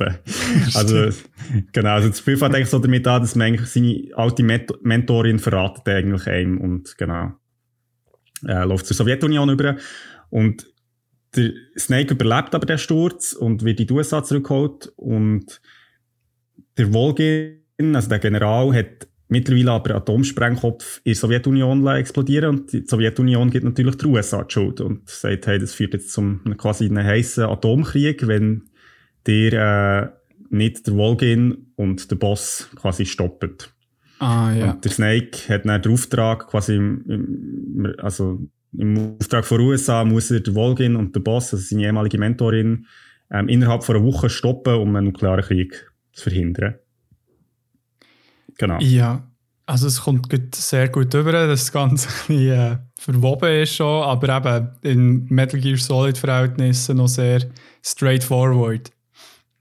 genau, also zum Zusammenfassen, also der Snake muss sich seiner ehemaligen Mentorin stellen, die zur Sowjetunion ist übergelaufen und mhm. Atomkrieg verhindert. Also das ist so der Rahmen der ganzen Geschichte mhm. eigentlich. Mhm. Ja, ist aber auch noch so ein Setting, das man noch so kennt, so eben Mentor wird zum Gegner. Das kennt man auch so aus anderen, also vor allem so Ninja-Filmen, mhm, äh, genau, so Samurai-Filme genau. kommt mir so irgendwie bekannt vor. ähm, cool. Äh, bevor wir weiter auf die Handlung eingehen, wie war es zum Spielen gewesen? Dann zumal und jetzt, wo du jetzt wieder ein bisschen reingeschaut hast, was ist so wieder in die Erinnerung also, gekommen? jetzt crazy ist, also es ist ja wirklich ja, das Spiel, also es ist eben 2004 ist es rausgekommen, ich habe das glaube ich nie mit, ja, irgendwie 2006, 2007 das erste Mal gespielt. Mhm. Und also das Spiel Metal Gear Solid 3 ist wirklich so ein, wenn es ein Buch wäre, würde man vielleicht von so einem Wälzer reden oder wenn es ein Film wäre, vielleicht von so einem Epos. Also es ist crazy, es ist wirklich unheimlich detailreich und, und voll. Also das Spiel hat so viel zu bieten. Ja. Ähm, und, und es hat mich dann noch mega fasziniert, als ich das erste Mal gespielt habe, weil man halt wie, also es ist ein Schleichspiel eben, man muss eigentlich, es geht in der Regel darum, Konflikt aus dem Weg zu gehen, sondern wirklich eigentlich so wie Wachen von hinger äh, zu betäuben und weiss ich nicht was, also möglichst nicht gesehen zu werden.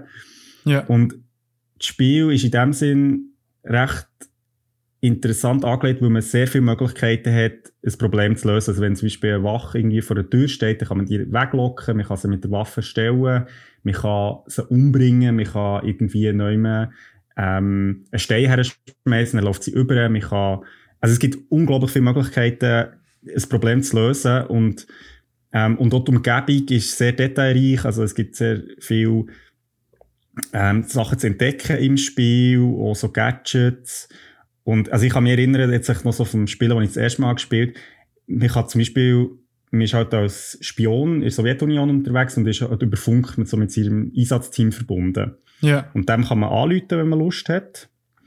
Das ist und so ich kann mich erinnern, dass ich zum Teil eine Stunde lang nur diesen Teammitgliedern habe quasi telefoniert, weil die halt immer etwas zu sagen haben und immer auch etwas Interessantes zu sagen haben. Also es ist nicht so trivial. Ja. Und das ist wirklich crazy, also wenn man denkt, wie viel Inhalt in diesem Spiel steckt, der halt muss vorproduziert werden, das hat mich wirklich mega fasziniert. Dann. Ach krass, also gell, so grenzt so ein bisschen so ein Survival-Spiel, also man muss so ein bisschen Ressourcen suchen auch. Genau, also es ist, es ist ähm, ja noch ein bisschen nachgeschaut, der Hideo Kojima, der das Spiel designt hat oder hauptverantwortlich ist, hat auch gesagt, dass das Spiel ist, spielt sehr oft draussen, also wir sind so im Dschungel und das war für den zumal eine rechte Herausforderung gewesen, halt wie nicht einfach äh, Räume darzustellen, also halt klare Ecken und Kanten haben, sondern eben Natur. Mhm. Und, so ein bisschen ähm, Schluchlevels und so. Genau, also das meine ich auch so spielerische Freiheiten, also das ist recht das Ziel gewesen, so halt wie den Spieler möglichst viel Möglichkeiten oder Freiheiten zu bieten, wo, wo man eben vielleicht so in einem ja, Gang oder irgendwie in einem, in, in einem Gebäude halt nicht hat, sondern in der freien Natur hast wie halt verschiedene Wege. Genau. Mhm, mh. Und ähm, also das Spiel ist natürlich auf die Schleiche ausgelegt, aber es ist ein Schleichspiel und orientiert sich so vom Stil her sehr so an den 60er Jahre James Bond Style. Also es ist mega interessant. es ist wirklich so, das Spiel hat einen eigenen Titelsong mit so einem Intro, wo wie so James Bond Intro sind.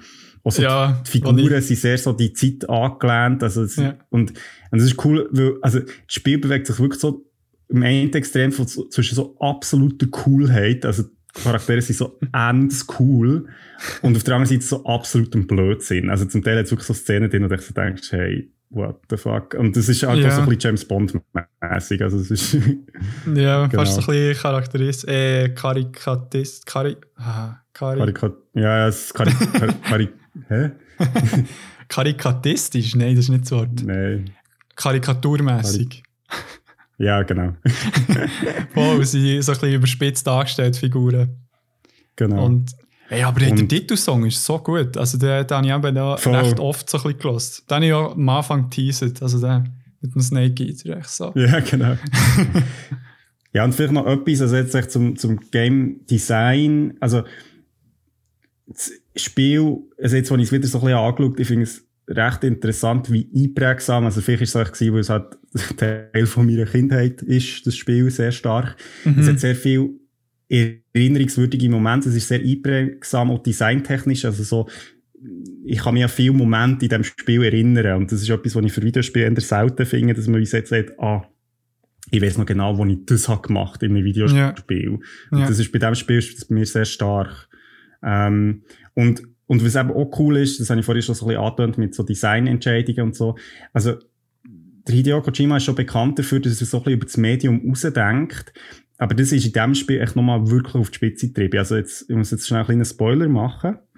Aber es gibt, es gibt so verschiedene Zwischenbosse im Spiel, die man ja. muss besiegen muss. Und es gibt zum Beispiel der End, die End, der ist mega alt.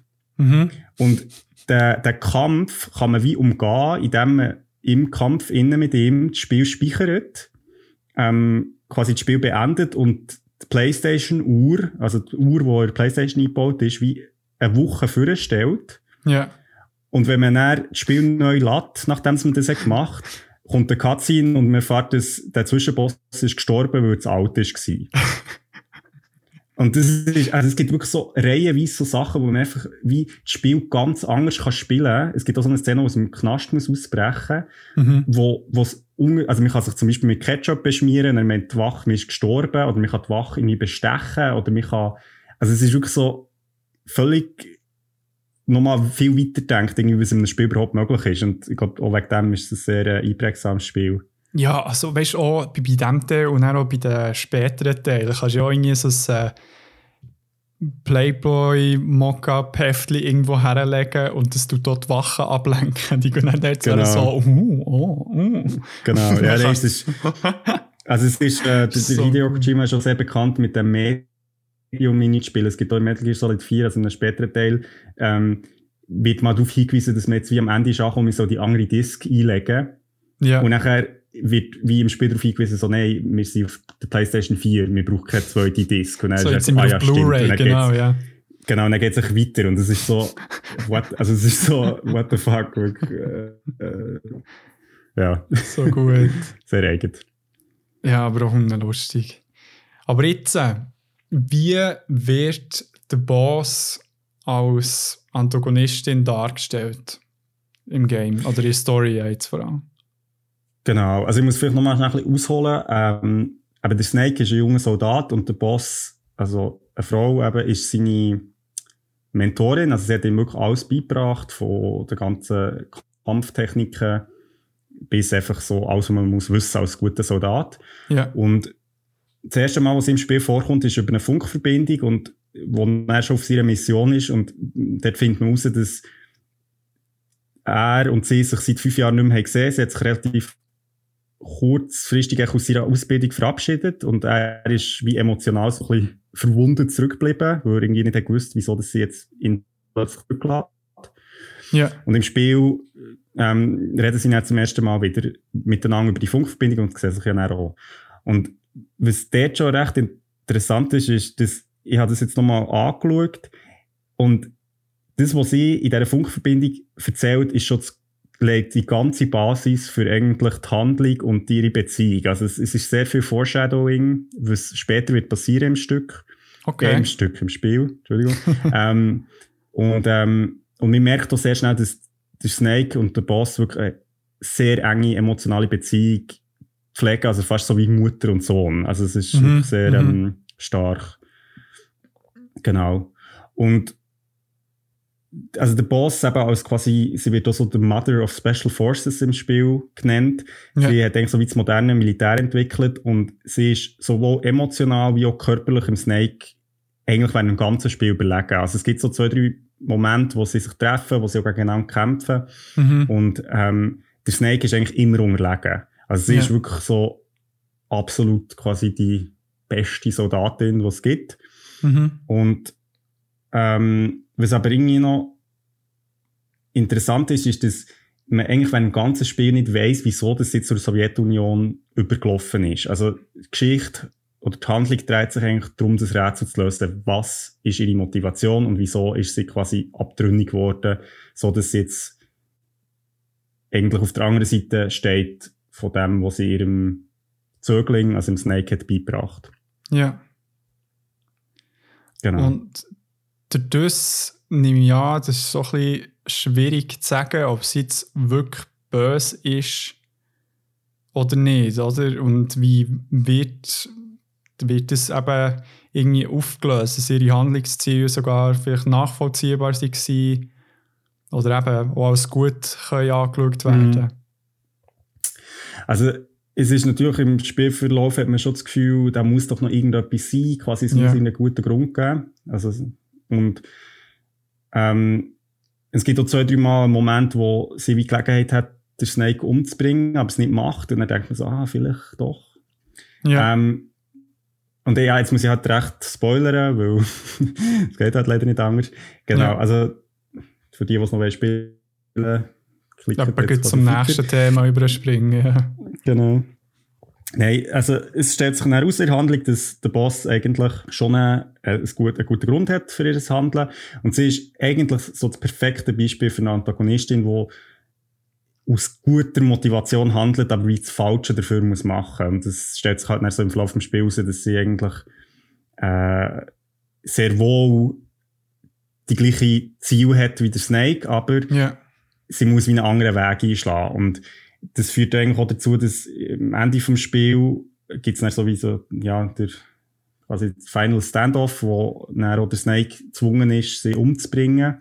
Ja. Und, und er macht es und erfahrt im Nachhinein eigentlich, dass, dass das alles bewusst gewählt ist und dass sie hat wollen, dass er der ist, der sie umbringt, weil er ihr Schüler ist. Ah, krass, ja. Damn. Und weil sie wie er hat müssen sterben, so mhm. um ihren Zweck mhm. zu erfüllen. Ah, heftig. Also ich könnte jetzt noch klare Details geben, wieso und alles, aber es ist sehr komplex, also ich glaube, das macht gar nicht so Sinn. Mhm. Ähm, aber was, was vielleicht noch äh, zum Thema Darstellung jetzt von ihr als Charakter sollte gesagt werden, was mich extrem hat fasziniert, ähm, auch so ein bisschen jetzt von Marissa Coulter, die vorhin angesprochen, ist sie als Figur in diesem Spiel hat eine extreme Autorität. Und es ist krass, also jetzt, wenn man so über weibliche Antagonisten redet oder, oder weibliche Figuren allgemein, ja. ihre, sag jetzt mal, Weiblichkeit wird nie in Frage gestellt oder auch nicht als Schwäche gezeichnet. Also es ist wirklich so, sie ist von Anfang an ein respektierter Charakter und sie hat auch so eine, also es ist noch krass, wenn man denkt, wie technisch limitiert das PlayStation 2 der gleich ist. Ja. Ähm, wie wie sie als Figur in dem Spiel dargestellt wird und man eigentlich nie den Eindruck hat, es ist irgendwie lächerlich oder irgendwie, also es, mit dem Motion Capturing, das dahinter steckt, mit dem Voice Acting, es ist wirklich, sie, sie hat so eine, es ist wirklich so eine lebende Figur und das ja. finde ich recht krass, also so für ein Videospiel ja. und also, aus dieser Zeit vor allem noch. Ja, also sie ist wie, äh, die Weiblichkeit wird nie, nie thematisiert, aber sie wird jetzt auch nicht übermännlich dargestellt, aber auch nicht über so weiblich, wie halt so ein bisschen in anderen Medien, so zum Beispiel Comics, so ein bisschen früher, wo ja alles mega überzeichnet wird. Mm. Ist überhaupt nicht der Es ist noch spannend. Also, ich meine, der, sag ich jetzt mal so, der Hideo Kojima ist jetzt auch nicht so der Antisexist, das ist jetzt und der schon Sachen, also so in seinen Welten gibt es schon auch sehr so Tendenzen dazu, so irgendwie das ein zu überbetonen. Aber sie als Figur ist wirklich sehr spannend, weil sie, weil das wie nicht negiert ist, dass sie weiblich ist. Also sie erzählt auch, sie hat, sie hat ein Kind gehabt, also ja. so die Mutterrolle wird sehr stark thematisiert, aber also es wird wie nicht, es überwiegt nicht. Es ist so wie, sie wirkt als ganzer Mensch eben irgendwie in dem ganzen, mit allen inneren Konflikt, wo dafür sorgen, dass sie quasi zur Gegnerin vom Snake muss werden. Und ja. also es ist wirklich immer wie ehrlich und auf Augenhöhe. Und ja. ähm, also vielleicht noch interessant zu dem Thema jetzt, also der Boss wird immer wieder als eine von der besten Antagonistinnen in der Videospielwelt, also über alle Spiele hinweg, genannt und auch als eine der besten weiblichen Charaktere überhaupt der Videospielgeschichte. Ja, voll berechtigt. Das ist natürlich schon, also merkt man in dem Spiel schon, dass, dass in die Rolle ja, einfach mit, mit sehr viel Bewusstsein ist gewählt, wo, also, oder, oder ist geschrieben worden. Ja. Genau. Sehr und übrigens noch ein nice Fun Fact, also einfach, ich habe noch ein bisschen nachher recherchiert. Ja. Ähm, also das Ende, ich muss ja ganz ehrlich sagen, ich bin natürlich, äh, Metal Gear Solid 3 ist eines meiner absoluten Lieblingsspiele und auch die Handlung finde ich herzzerrissend. Ja, Tito. Und ähm, die Motion Capture Schauspielerin von The Boss, also Eriko mhm. äh, Hirata, ähm, mhm. wo sie das haben aufgenommen, quasi die, die letzte Szene mit dem Snake zusammen, bevor sie stirbt. Ähm, die Motion Capture Schauspielerin ist scheins in Tränen ausgebrochen, als sie das hat gespielt, es so, weil es so emotional berührend ist, die Szene. Oh, heftig. Dass sie es wie nicht können spielen, weil es so, zu crazy war, also zumindest zuerst. Ah, krass. Ja, voll. Also, verstehe ich. Das ist dann so, eben, ich habe sie dann zumal von dir ausgelehnt und würde gar nicht erst aufhören, davon zu reden. und, und es ist wirklich, also, erstens eben eine mega spannende Geschichte, cool zum Spielen. Und dann eben auch so, so eine Auflösung vom Ganzen, wo dich wirklich so der Atem bleibt äh, im Hals stecken. Und ja, also eben, wir waren eh auch Tränen dann noch in den Augen. Gewesen. Also es war wirklich so gut. Gewesen. Ja, und es ist halt irgendwie, also was, was jetzt so beim nochmal drüber schauen, was sehr spannend ist, ist auch, dass der Boss als Figur sehr stark so den Innerkonflikt thematisiert von jetzt in einem Krieg oder als Soldatin oder als Soldat, wer ist eigentlich wirklich der Feind? Und ja. eigentlich das ganze Spiel darüber redet sie darüber, dass es gibt, es gibt einen absoluten Feind gibt's nicht. Ja. Sondern es ist immer die Politik, die sich verändert und, und was in diesem Kontext eine Loyalität bedeutet, ja. weil sie als Figur also nochmal Spoiler für die, die immer noch zulassen, weil sie als Figur hat wirklich alles opfert, um ihrem Zweck gerecht, gerecht zu werden. Sie opfert ihre Freunde, sie opfert ihre, also eigentlich alles, was sie hat, heftig, um ja. ihre Mission zu erfüllen. Und das ist, ähm, ja, also es berührt irgendwie auch und so der letzte Moment, wo sie wie nochmal alles ausschüttet, was sie hat erlebt, mhm. also was sie auch erzählt im Spiel. Und nachher geht es eigentlich geht's nur noch darum, sie zu töten ja. im Spiel.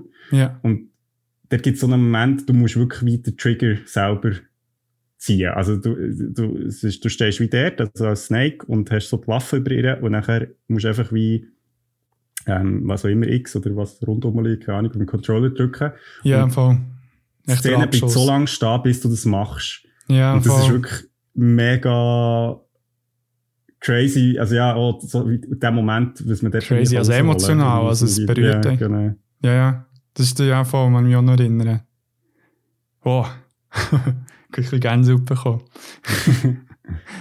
ja, ja, nein, also ich meine, wirklich eine, also eine riesen Empfehlung und sie als ja. Charakter, ähm, würde ich wirklich sagen, als ja, Antagonistin, auch jetzt über Videospiele aus, also auch Filme und Bücher können sich dort also wirklich irgendwie ein Stück abschneiden, weil sie eben Ja. wirklich, ja, irgendwie, sag jetzt mal, eine dreidimensionale Figur ist und nicht einfach irgendwie so, ja, sie hat halt irgendwie wett Macht oder Mhm, mhm. ähm, Geld Ja, oder so, voll, sondern voll. es ist wirklich viel komplexer als das. Ja.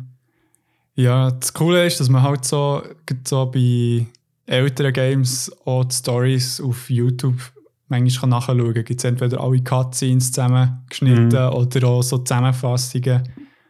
Dort würde ich jetzt sogar noch ans Herz legen, mal reinzuschauen. Ja, voll, vor allem halt auch, weil, weil auch wenn es quasi technisch limitiert ist, aber auch Ja. die Darstellung von ihr als Figur und eben so die coolen Zwischenszenen, wo sie wirklich so ein bisschen zeigt, wer sie, also das finde ich auch etwas Cooles, oder, dass sie quasi als wie Mentorin im Snake, wo ja eigentlich auch, sag ich jetzt mal, ein guter Soldat ist, einfach wirklich ihn einfach Wind und Weich klopft ab und zu. Ja. Das ist wirklich so sehr, sehr cool zu anschauen. Ja. Hey, sehr cool. Ja, dann salutiere ich hier vor dir und ähm, frage zu, äh, um Erlaubnis, ob wir zum nächsten Thema können überspringen können. Ja, da ist ja auch noch ein sehr spannender Antagonist parat. Uh ja, uh ja. Ich habe uns nämlich den Man, den Myth, den Legend, den Joker mitgenommen. Und zwar ähm, die Version aus dem Comic The Killing Joke, wo im 1988 ist rausgekommen. Okay. Und es ist äh, ein sogenannter One-Shot Graphic Novel. Also das heisst, es ist wie nicht Teil von einer größeren Serie. Und ist geschrieben von Alan Moore. Auch so eine Legende in der Comic-Szene. Also er hat äh, Comics wie Watchmen äh, geschrieben und wie for Vendetta. Kennt man wirklich Ja, kennen viele halt von den Verfilmungen. Und illustriert ist das Ganze von Brian Bolland, wo normalerweise eigentlich ein Cover Artist ist, aber irgendwie da eine Idee hatte für die Story und dann der äh, Alan Moore angefragt hat, um die zu schreiben. Ah, lustig. Wo, also die Idee ist ursprünglich von, von Bolland und gar nicht von Moore. ja, genau. Und sie haben viele das Gefühl, dass es von Moore ist, aber äh, es ist tatsächlich von Bolland die Idee.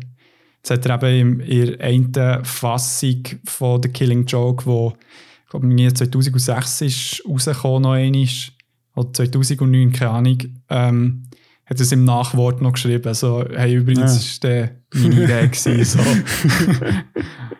ja. Aber äh, er hat gleich, der Alan Moore hat es dann halt mega gut umgesetzt. Und mhm. die Geschichte wird von Community, von Comic Community, was sonst von ganz vielen als eine der besten Joker-Stories aller Zeiten angeschaut. Und es hat also die New York ähm, Times Bestsellerliste ist schon im äh, 2009 zu oberst und hat den Eisner Award für Best Graphic Album gewonnen. Und okay. das coole, kontroverse und oft diskutierte ist in diesem Comic, weil es eine Origin Story, also eine Stehgeschichte vom Joker hat. Und es ist so oft diskutiert worden, aber von ganz vielen wird es so als wie die Vorgeschichte vom Joker angeschaut. Okay. Genau. Ja, okay. Und ähm, also was, was passiert in dieser Origin Story oder, oder was passiert in diesem Comic? Wir müssen vielleicht fragen.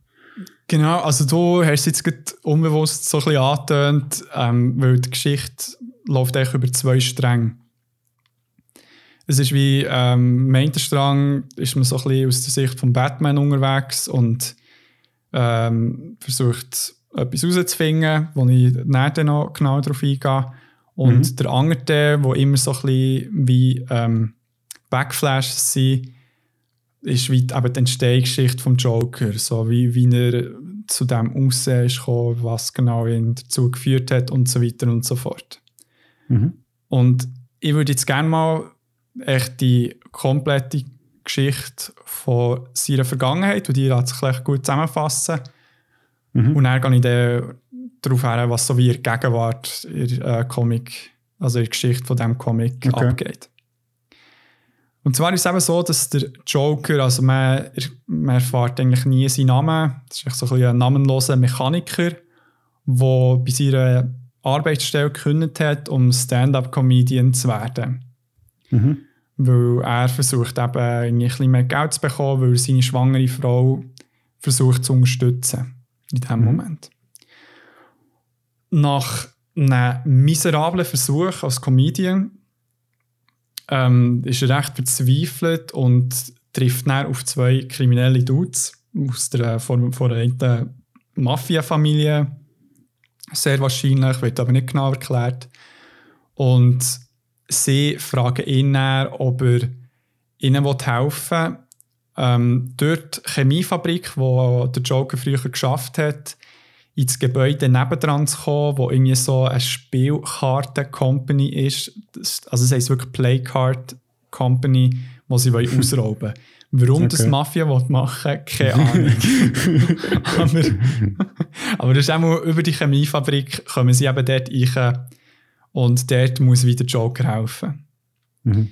Und jetzt während der Planung erfahrt Joker, ich tue jetzt halt das Joker echt betiteln, weil er sonst mhm. keinen Namen hat. Ähm, erfahrt er von der Polizei, dass seine schwangere Frau durch irgendeinen Unfall im Haushalt gestorben ist. Also sie sagen echt wirklich Freak Accident, also irgendetwas, mhm. was in 1 zu 1 Million würde passieren. Also das ist mega Pech mhm. Und versinkt dann logischerweise mega in Trauer und Kummer und will durch das halt mega gerne aus dem Plan aussteigen, den er zugesagt hat. Mhm. Aber äh, wie halt so Gangs, Mafia und so weiter sind, sind die nicht so Fan von dieser Idee und äh, zwingen ihn halt weiterzumachen, weil er ja ihnen sein Wort hat gegeben. Und jetzt, äh, um nicht entdeckt zu werden, geben sie ihm so eine rote Haube, also es sieht wie die eine Hälfte von so einer Pillenkapsel aus. mhm. als Helm und einen Umhang, damit er wie in der Chemiefabrik nicht erkannt wird. Mhm. Und das ist echt so ein bisschen eine Hommage an eine vergangene Version von Entstehung vom Joker, wo er der sogenannte Red Hood zuerst ist. Okay. Und ähm, ja, nein, also es kommt dann später, kommt dann noch ein anderer Red Hood, wo mal der Robin war, aber da wollte ich jetzt nicht mm. zu fest eintauchen. Ähm, und jetzt äh, gehen sie eben in die Chemiefabrik, der Joker verkleidet als Red Hood, die anderen Halunken sind auch bei ihm. Und die Polizei ist aus irgendeinem Grund schon dort, oder es sind eigentlich Sicherheitsbeauftragte, die erschießen ähm, die zwei Halunken und der Joker trifft auf einen Batman, der dort auftaucht. Und verklüpft mhm. sich so fest, dass er vom einen Gerüst abgeht und in einen Bach voller Chemikalien, der neben der Fabrik ist, reingeht. Und nachdem er aus dem Bach ist rausgestiegen und die Fabrik verlässt, zieht er den Helm raus, weil er merkt, die Chemikalien verbrennen so fast. Und, er, und dann sieht man, wie er eben die grünen Haare bekommt, bleiche Haut, rote Lippen und aus irgendeinem Grund geht er in so einen hysterischen Lachanfall rein und setzt ein ikonisches Bild im Comic, wo er aus Augen und Mund und Blüten und fast durchdreht vor Lachen. und, und es ist so wie so ist der Joker entstanden. Okay. Und in der Gegenwart ist es jetzt so, also spielt recht eigentlich später die Karriere von Batman, also Joker und er haben schon so oft miteinander zu tun gehabt, dass sie sich in- und auswendig schon kennen. Mhm. Und der Batman geht, wollte eigentlich mega gerne mit dem Joker reden in Arkham Asylum. Uh, Arkham Asylum ist echt so eine psychiatrische Anstalt in Gotham City, die fiktive Stadt, wo Batman eigentlich äh, spielt. Mhm. Aber das Ding ist, es ist eigentlich mehr ein Gefängnis für äh, all die super Bösewichte. Aber ja, eigentlich ist es so eine klassische Irrenanstalt so aus den 80er Jahren. Und Batman möchte echt mega gerne mit dem Joker reden, damit sie endlich ihre jahrelange Fäden mal zum Ende können bringen können. Mhm. Weil irgendwie er hat eben das Gefühl, dass das nur kann enden indem irgendjemand von ihnen mal stirbt. Oder beide sogar. Und das okay. möchte er eben mega gerne nicht machen. Und wenn es wie würde passieren, wenn er zum Beispiel den Joker mal umbringen hätte er zumindest wollen, können sagen, dass er es zumindest probiert hat, mhm. zu lösen zwischen okay. ihnen.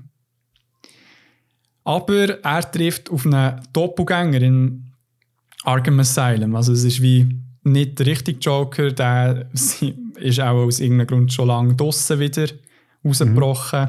Und zur gleichen Zeit sieht man, wie der Joker in die Wohnung von Barbara Gordon, das ist äh, zu dieser Zeit Batgirl, und äh, ihrem Vater, der Commissioner James Gordon, der also Commissioner von der äh, ähm, Gotham City Police Department ist.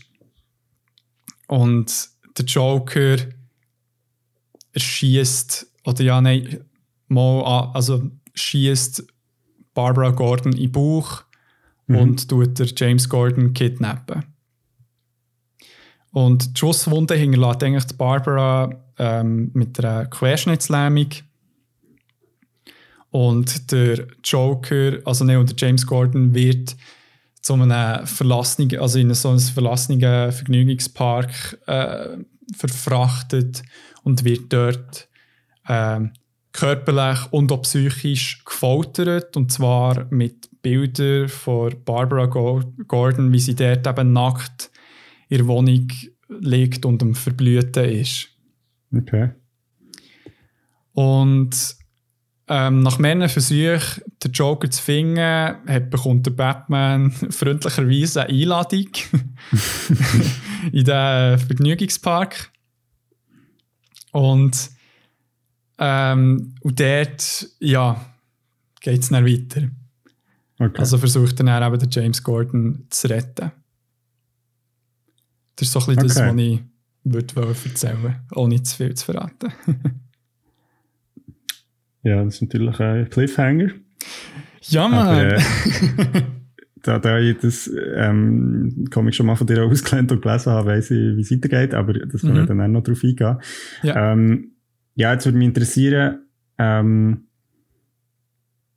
vielleicht so ein bisschen beim eigenen Lesen, ist dir dort mhm. irgendwie noch etwas aufgefallen oder ähm, ja. Jetzt habe ich gedacht, jetzt bin ich mal höflich und warte, bis du den Satz fertig ah. gesagt hast. hey, einfach so, jetzt etwas spezifisch. Was man dir schon sagen. Ähm, also, das Comic an sich ist mega nicht lang. Also sie sind wirklich nie so äh, um die 30 Seiten, hätte ich jetzt gesagt. Äh, aber es ist so, wie soll ich sagen, es fasst die Beziehung zwischen Batman und der Joker so gut zusammen. Plus gibt es, ähm, das Comic gibt in dieser Beziehung noch viel mehr Teufel als aus anderen Medien bekannt ist. Mhm. Oder zu dieser Zeit auch. Also es ist gleich eben 88 ist rausgekommen. Äh, ist das Comic rausgekommen. Und okay.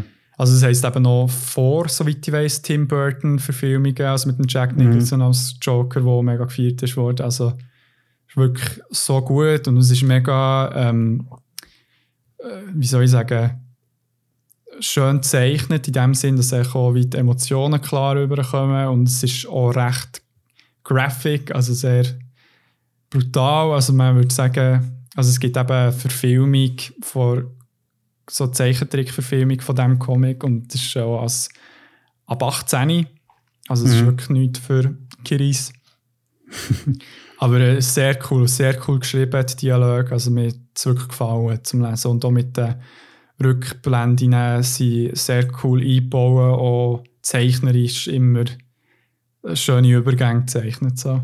Das kann ich dir sagen, das ist etwas vom Einzigen, was ich mich, also Einzige, aber ich etwas, was ich mich noch sehr stark daran erinnere, das ist nämlich schon bei ähm, Watchmen ähm, wird auch sehr stark mit, mit der Bildsprache gespielt. Also äh, beim Alan Moore irgendwie, also eben auch bei ja. The Killing Joke kann ich mich erinnern, dass so wie, es gibt so Übergänge, wo wie Bilder wie eins zu eins übernommen werden, aber dann wie in einem anderen Kontext weitergefahren wird. Also es ist so, das habe ich recht spannend gefunden. Ich glaube, es gibt so Zeit, wo sie da im Vergnügungspark sind, mhm. gibt so eine, gibt so einen Übergang zwischen der Vergangenheit und quasi der Jetztzeit und wo wirklich eigentlich wie so das Bild eigentlich das gleiche bleibt, aber wie einen anderen Kontext hat.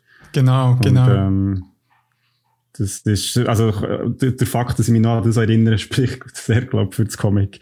Ja, voll, voll. Also eben, die Übergänge sind on point. genau. Ja, ähm, okay, und also eben Joker ist ja sehr ähm, ein bekannter Charakter, spätestens seit so Dark Knight. Ähm, natürlich. Ja. Wie wird der Joker jetzt in, in The Killing Joke dargestellt, also als Antagonist? Also wie in vielen Joker-Geschichten ist er gäng noch mega verrückt, sadistisch, also er genießt Leute zu quälen. Und jetzt mhm. vor allem in diesem Comic auf eine sehr brutale Art und Weise. Und hat immer irgendeine Punchline am Start, also irgendeinen Witz oder so, wo äh, wo er muss rauslassen oder nicht anders kann.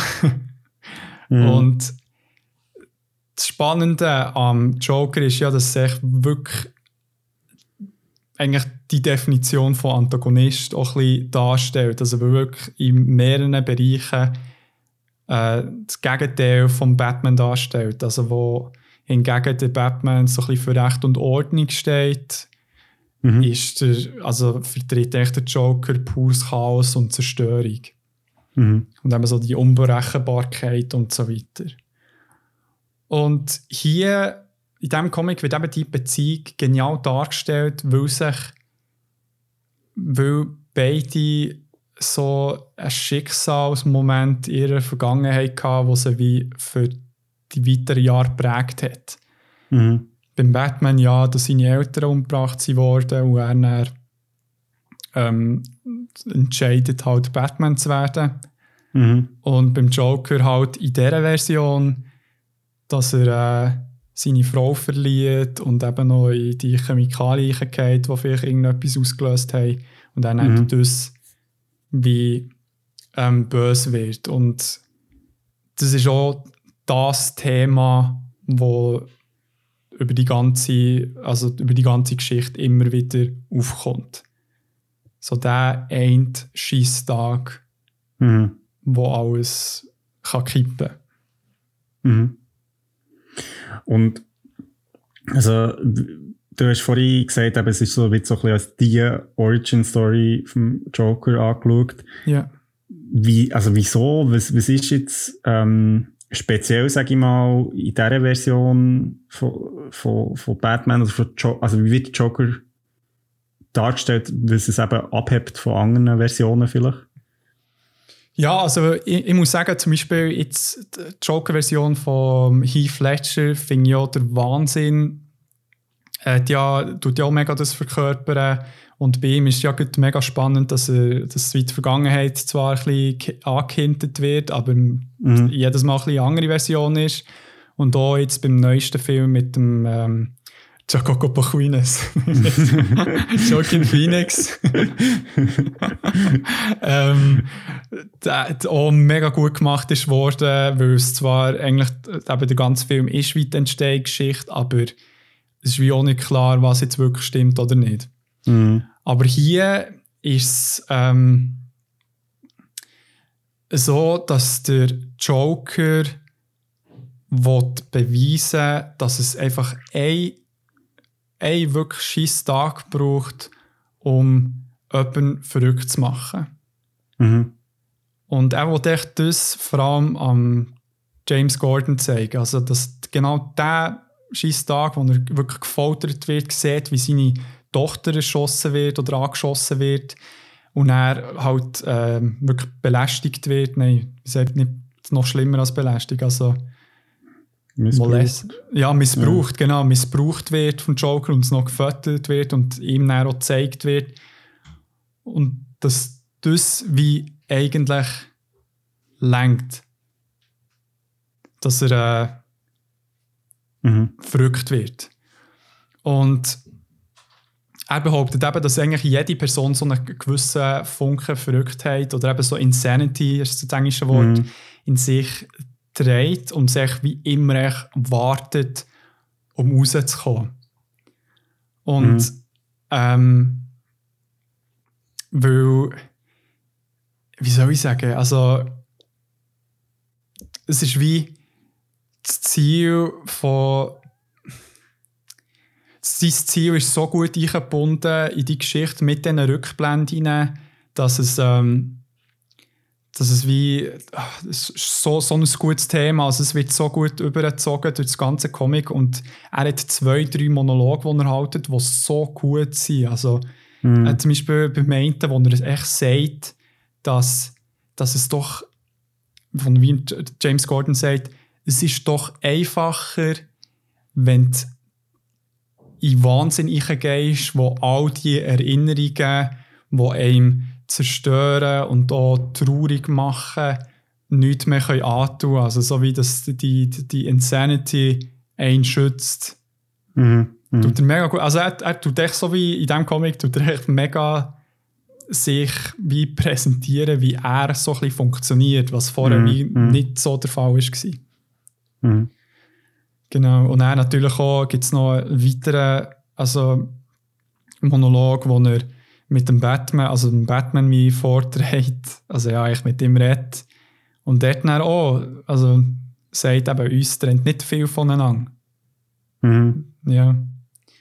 Ja, das ist ja, also das kann ich mich auch so erinnern, ähm, aus The Killing Joke, aber auch aus, aus allgemein aus dem Batman-Universum, dass natürlich äh, die die Recht und Ordnung, die der Batman symbolisiert, was du ja hast gesagt, natürlich auch auf eine Art irgendwie verrückt ist. Und der Joker yeah. oft damit argumentiert, dass das, was er macht, eigentlich genauso, also, dass das fast wie ehrlicher ist. Ja, voll. Weil er wie zu dem steht, wo das er verrückt ist und wie gar ja. nicht behauptet, das wäre anders. Und ähm, hat natürlich auch so irgendwie etwas äh, Verführerisches, irgendwie so die, eben, wie du hast gesagt, so der sich dem herzugeben und wie sich nicht müssen mit quasi den realen Konsequenzen oder, oder, oder dem eigenen Schmerz auseinandersetzen. Das ist schon, ähm, ja, sehr, sehr ähm, spannend irgendwie an diesem Charakter. Ich glaube, das ist auch der Grund, oder einer der Gründe sicher, wieso dass er immer wieder gern porträtiert wird. Also das Sicher, mit ja. den letzten paar Filmen und so. Ja, auf 100. Also wirklich, also dass, dass er immer wie der Batman dazu bringt, auch sich selber zu hinterfragen und Mhm. aber auch zum Beispiel in der Arkham-Spiel, der Arkham-Serie, Mhm. wo wird, äh, zum, äh, sind Games und dort ist sie ja auch so gut dargestellt, also die Dynamik zwischen ihnen beiden. Genau. Dass eben Ja. schlussendlich zwei crazy Dudes sind, die sich verkleiden und ja, crazy Shit Ja. machen. Aber ja. Ähm, jetzt vielleicht noch so als letzte Frage. Ähm, aber die Entstehungsgeschichte zum Joker ist ja, wird ja auch in anderen Medien immer wieder mal so ein bisschen thematisiert. Ja. Ähm, du hast jetzt vorhin gesagt, das ist so die, wo sich die meisten darauf irgendwie einigen können. Ja. Ähm, wie wird jetzt, also, oder, oder wieso ste also steht die Geschichte, die Entstehungsgeschichte jetzt raus? Also, wieso, was macht die besser oder Ja, speziell vielleicht? Also es ist wie so, sehr viele Leute haben wie also für mich war es zum Beispiel beim Lesen so, gewesen, dass es für mich fast ein bisschen plump überkommt mit dieser Entstehungsgeschichte. Mhm. Weil es, es ist wie schon Grund genug und so, warum er so ist worden und so weiter. Aber Mhm. es ist wie ähm, es wird dann wie klar, kleiner Spoiler, dass er es immer wieder, also dass es wie die, die Rückblende ist echt aus den Augen vom Joker, aber dann, wo er den Batman konfrontiert damit, dass uns ja nicht viel trennt, also ein scheiß Tag war es, wo uns Mhm. dem gemacht wo wir es gemacht. Und er probiert er zu raten, was beim Batman war, irgendwie ist äh, deine Frau, die gestorben ist, oder irgendwie äh, der Vater, der dich irgendwie äh, molestet hat, also irgendetwas so, keine Ahnung. Und er hat eben auch gesagt, ähm, mir ist wie auch irgendetwas so passiert. Und er sagt eben auch genau, sometimes I remember it one way, sometimes another. If I'm going to have, to, uh, to have a past, I prefer it to be multiple choice. Okay. Also das heisst, es wird, die Geschichte wird hier erzählt, aber eigentlich auch wieder ein bisschen über einen Haufen geworfen, weil es wie nicht so eine Rolle spielt, was für eine Vergangenheit er hat. Mhm. Es ist wie irgendetwas ist passiert, er muss sich halt wie nicht daran erinnern oder kann sich nicht daran erinnern, weil er eben geflüchtet ist in die Insanity. Mhm. Das ist ja wie das, was er vorher erklärt, dem James Gordon, dass er wie all die Erinnerungen, die ihm wehtun, die schmerzlich sind, die kannst du wegstoßen, wenn du eben in die Verrücktheit hineingehst. Also eigentlich, das quasi, man, man liest das Comic so und denkt, okay, das ist jetzt, ähm, das ist jetzt quasi die Herkunftsgeschichte vom Joker und nachher äh, merkt man aber irgendwie so, eigentlich spielt es wie gar nicht so eine Rolle, weil was wichtig ist, ist, was er jetzt ist und nicht, wie er zu dem ist geworden vielleicht oder wie genau. Genau, genau. Es ist wie, es ist, weil bei vielen anderen Bösewichten nimmt es einem ja mega Wunder, wie es zu dieser Mhm. Person ist gekommen. Darum Mhm. hat es ja zum Beispiel Prequels gegeben bei Star Wars. Genau. Und hier irgendwie ist es auch beim Joker, ist zwar ähm, umgeschwirrt immer so, ja, wie, wie ist denn das so Wort und so weiter. Und dann kommt man plötzlich eben, der Alan Moore und der Brian Bolland bringt hier eine Version raus, dann ist das Gefühl so, aha, okay, so, ja, in dem Fall. Aber dann so, aha, nein, das ist echt mal eine Version, wo der Mhm. Joker aus seinem Kopf mal wieder so ein bisschen probiert zu erinnern. Und das finde ich mega gut, weil es spielt wie also das tut eben die Verrücktheit mega schön darstellen, wie eben zum Beispiel Mhm. in The Dark Knight, wo hure gut auch gemacht ist worden, dass eben für die Narben, die er im Gesicht hat, einmal ist es mal irgendwie der Vater gewesen, oder einmal mal irgendjemand anderes, weißt so. Mhm. Und das gleiche auch beim Joker-Film äh, mit dem Joaquin Phoenix, wo Elemente auch nicht der Realität entsprechen. Aber wenn man halt wie die Geschichte durch die Augen vom Joker anschaut, ist es eher so wie, ja, es ist wie seine Story Mhm. Aber sie kann sich ändern. Also. Ja. Darum, ich finde es so ein gutes Comic und es ist im Fall so maßgebend auch für weitere ähm, Geschichten von Batman gewesen. Also wirklich so größere Storylines oder auch so mhm. die Hauptstorylines, weil ähm, es wäre ja Plan gewesen als so losgelöste Geschichte. Mhm. Aber zum Beispiel der Fakt, dass Barbara Gordon ähm, angeschossen ist worden, ist wie der Grund, dass sie nicht mehr Batgirl ist, sondern eben Oracle wird. Wo man mhm. aus den Batman-Games genau. kennt. Also es ist wie im Rollstuhl und ist so ein bisschen Sidekick von Batman, der vor dem PC hockt und ihm Infos gibt. Mhm. Oder eben, und eben es wird äh, auch immer referenziert, dass ähm, er das dann gemacht hat, so in zukünftigen mhm. Comics. Also es ist wie eingeschlagen und ja, wirklich, also es wird von vielen noch als eines der besten, also Top 3 Batman-Comics angeschaut. Okay. Darum, ich kann es mega empfehlen. Also, das findet man fast in jedem Buchladen, wo zumindest ein paar Comics hat, weil es so äh, beliebt ist. Also, es ist The Killing Joke. ja, also genau, du hast jetzt schon so ein bisschen die Türen geöffnet zu quasi unserer Enddiskussion mhm, zu all diesen ja, vier ähm, Antagonisten. Vielleicht so ein bisschen die Frage auch, aber was, was ist denn gemeinsam als diesen vier Figuren, die wir haben besprochen mhm. ähm, Und ich denke, also was mir jetzt dort, also zumindest bei meinen zwei Figuren, ja ich glaube, was gute Antagonisten ausmacht, ist, was eigentlich auch gute Charaktere ausmacht, nämlich, dass sie nicht menschlich sind und nachvollziehbar sind. Mhm, ähm, mhm. Also, dass man, dass man sich quasi auch in ihre Rolle kann versetzen dass sie eben nicht, so nicht nur eindimensional sind, sage ich jetzt mal. Ja.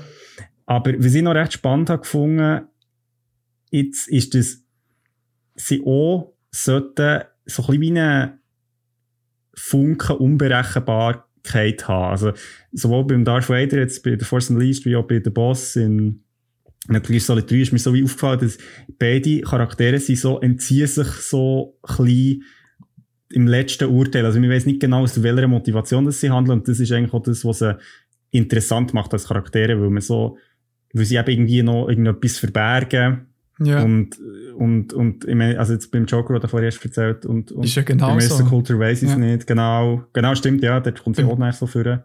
Ja. Ähm, also das ist sicher etwas, wo, ja, wo, wo eben die Charaktere auch so spannend macht, weil sie eben nicht so sich eine Motivation, die sie am Anfang sagen, so ist jetzt ja. das Wette, sondern es ist wie so ein bisschen, wieso machen sie das? Genau. Ja, ich also ich, ich, teile deine Meinung dort, dass man, also einerseits die Unberechenbarkeit, die auch der Joker mega auszeichnet, aber auch äh, bei Marissa Coulter ist es halt wie am Anfang eher so, dass man nicht genau weiß, warum sie alles mhm. macht, aber dann halt äh, später herausfindet. Aber auch das, was du am Anfang gesagt hast, dass wie die so gute Bösewichte heutzutage haben oftmals wie die gleiche ähm, ja, eben Art, wie zum Beispiel jetzt, wie du beim Darth Vader hast gesagt oder der Boss hast gesehen oder bei Marissa Coulter, mhm.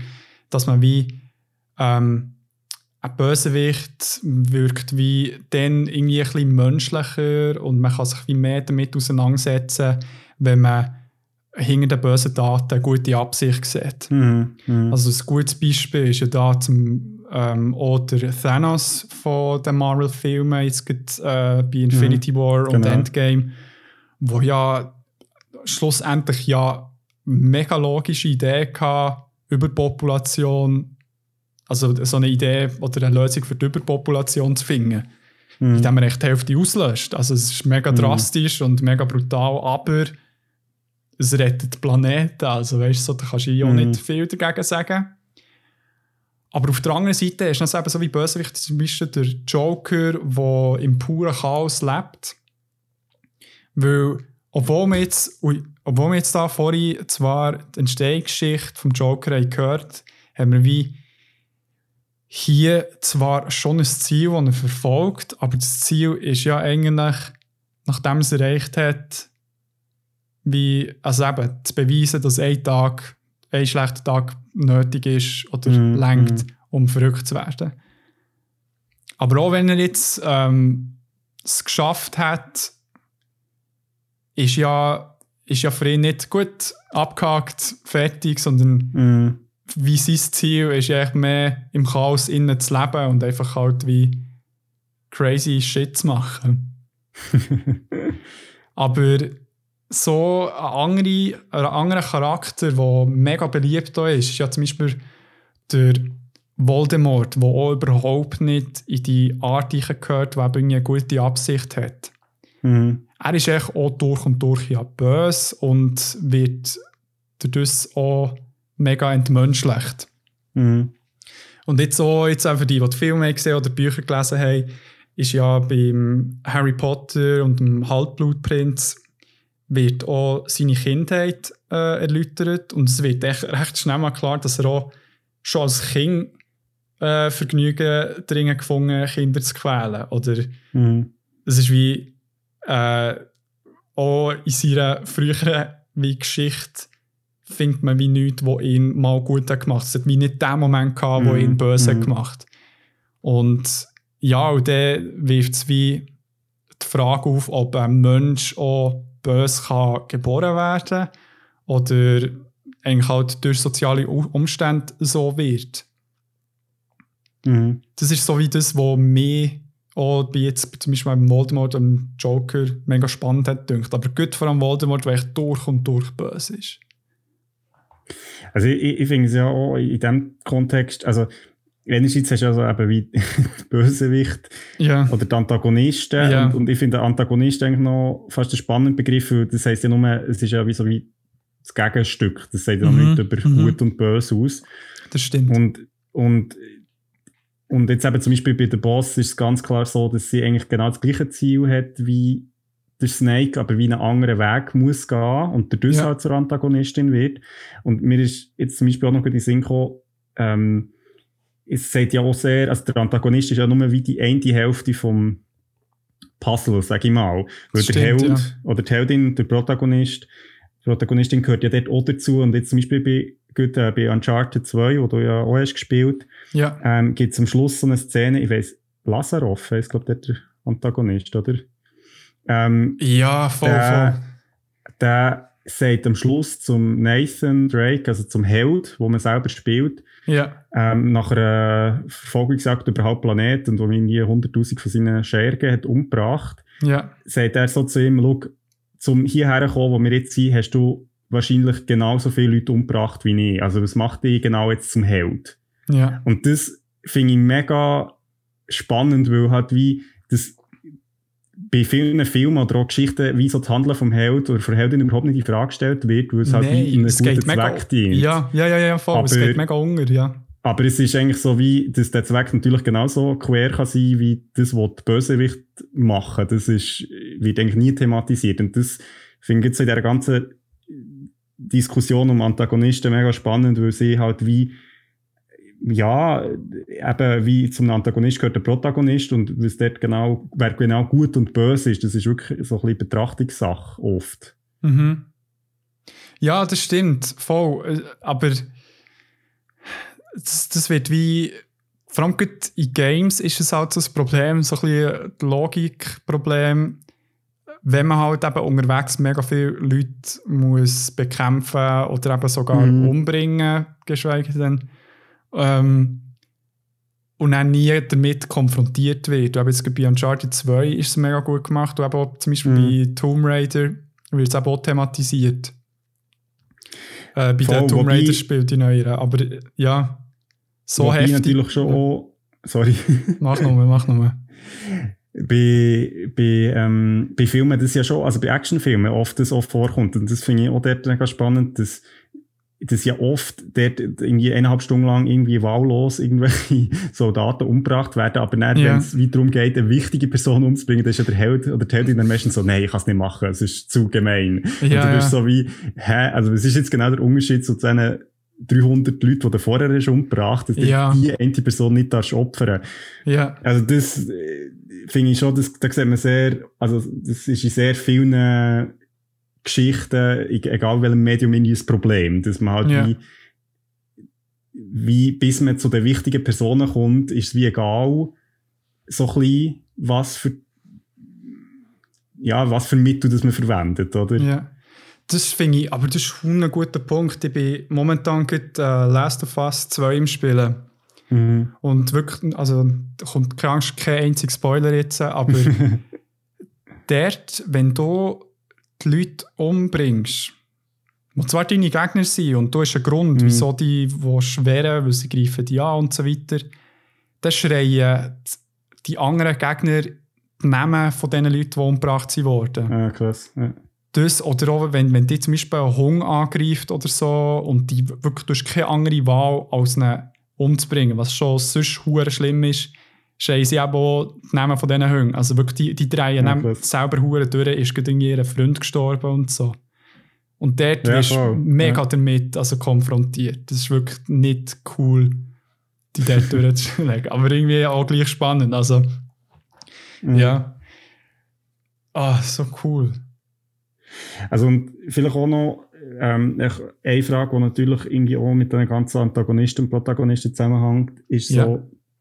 Wieso, also, wir haben jetzt über Charaktere geredet, oder es gibt ja auch wie auch, manchmal in anderen Geschichten kämpfen die Helden wie gegen etwas Namenloses, also oder eine Organisation oder so, wo yeah. halt irgendwie eine Person sind. Yeah. Aber ich habe mir irgendwie auch noch ein bisschen Gedanken dazu gemacht, wieso, wieso ist es wichtig, dass eben das Figuren sind, oft. Oder, und dort ist es halt schon so, dass irgendwie die Figuren halt sehr sich auch irgendwie anpassen oder sie sind ja nicht so statisch, wie jetzt sich irgendwie ein normal, also wenn es darum geht, den Berg zu erklimmen, der Berg verändert sich ja nicht wahnsinnig, aber äh, mhm. Antagonist kann sich eben anpassen und kann auch wachsen. Ja. Ähm, und, und auch spannend, ja, dort in dem Zusammenhang ist, dass es ja oft eben, wie zum Beispiel der Batman und der Joker, so ja, das sind ja wie so alter Egos. Also es ist, ja. auch wie eine Art der Personifizierung von sich selber. Es geht gar nicht so fest darum, wirklich jemand Fremdes zu bekämpfen, ja. sondern es hat ja oft auch mit so einem Inneren, es hat ja so eine psychologische Seite, wo es irgendwie um einen Kampf gegen sich selber eigentlich auch geht. Ja, das stimmt.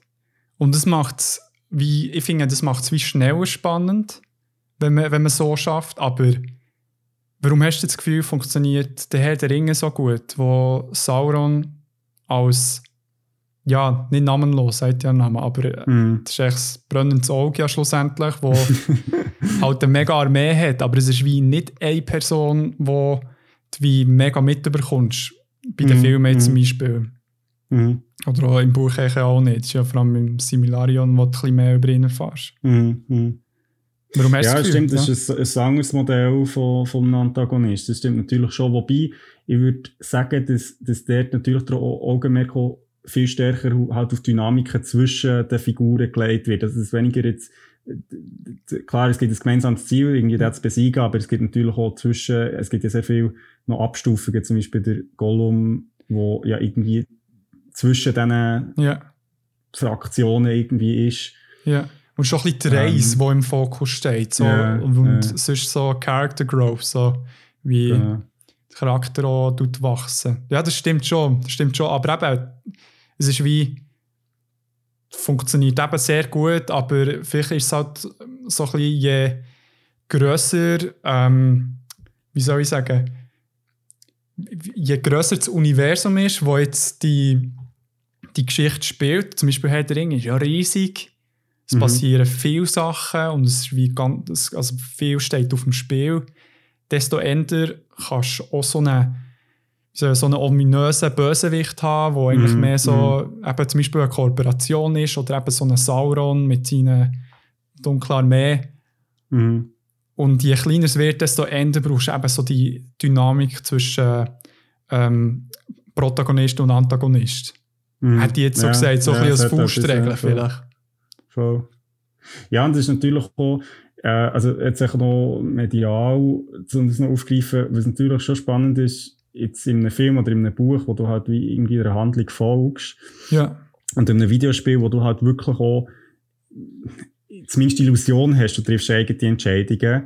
Ja. Ähm, hat, hat halt die Dynamik auch nochmal irgendwie etwas anderes. Also dort finde ich, merkt man schon einen Unterschied dass man, dass man halt wie noch stärker irgendwie durch die Augen vom Protagonist auf, auf den Antagonist schaut. Ja. Ähm, also dass die Dynamik halt irgendwie noch intensiver wird. Aber gut, ich meine, kannst du natürlich auch sagen, wenn du natürlich jetzt irgendwie eben ein Epos hast, wie zum Beispiel Herr der Ringe, Ja.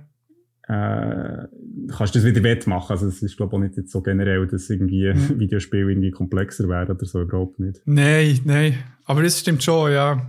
Schaut immer, wenn du so gewisse Handlungsaspekte als Konsument oder Konsumentin hast, dann ja, fühlst du dich mehr eingebunden. Das ist ja so. Und Mhm. ja. ja, im Fall, ich freue mich so, wenn du den Last of Us so gespielt hast. Da ja, gibt's ich freue auch- mich, ich freue mich auch, wenn ich es wenn ich's spiele. Ja, ja jetzt, da gibt es auch zu viel, viel zu reden. Aber das ist auch so schwierig, da kannst du jetzt nicht gross jetzt hier darüber reden, weil. weiß nicht, was ist. Andere Frage, wirklich ganz losgelöst jetzt vom Thema. Was ist die goldige Regel, ab wenn man darf spoilern, ohne Angst zu haben? Ich glaube, es muss echt schon, ja, ich glaube, es muss echt recht lang her sein. Ja, voll, aber eben wie lang? So, keine Ahnung, Ja, fünf zehn Jahre? ich weiß auch nicht. Das ist schwierig, schwierig zu sagen. So, eben, das ist Ja. schon schwierig. Und wir tun jetzt ja, Ja. alles eigentlich Spoiler warnen. Ja. Weil wir echt so nett sind. Wir sind verdammt. ja. Ah, hast du noch ein paar honor Honorable Mentions von Bösewichten, wo du, also ohne gross drauf einzugehen, sondern echt so ein bisschen Name-Dropping? Hey, ähm, ich muss ganz ehrlich sagen, äh, also eben der Boss und Darth Vader sind natürlich, äh, finde ich sehr Deine cool. Babys. genau. Ähm, es gibt natürlich schon in anderen Medien und Geschichten gibt es natürlich auch.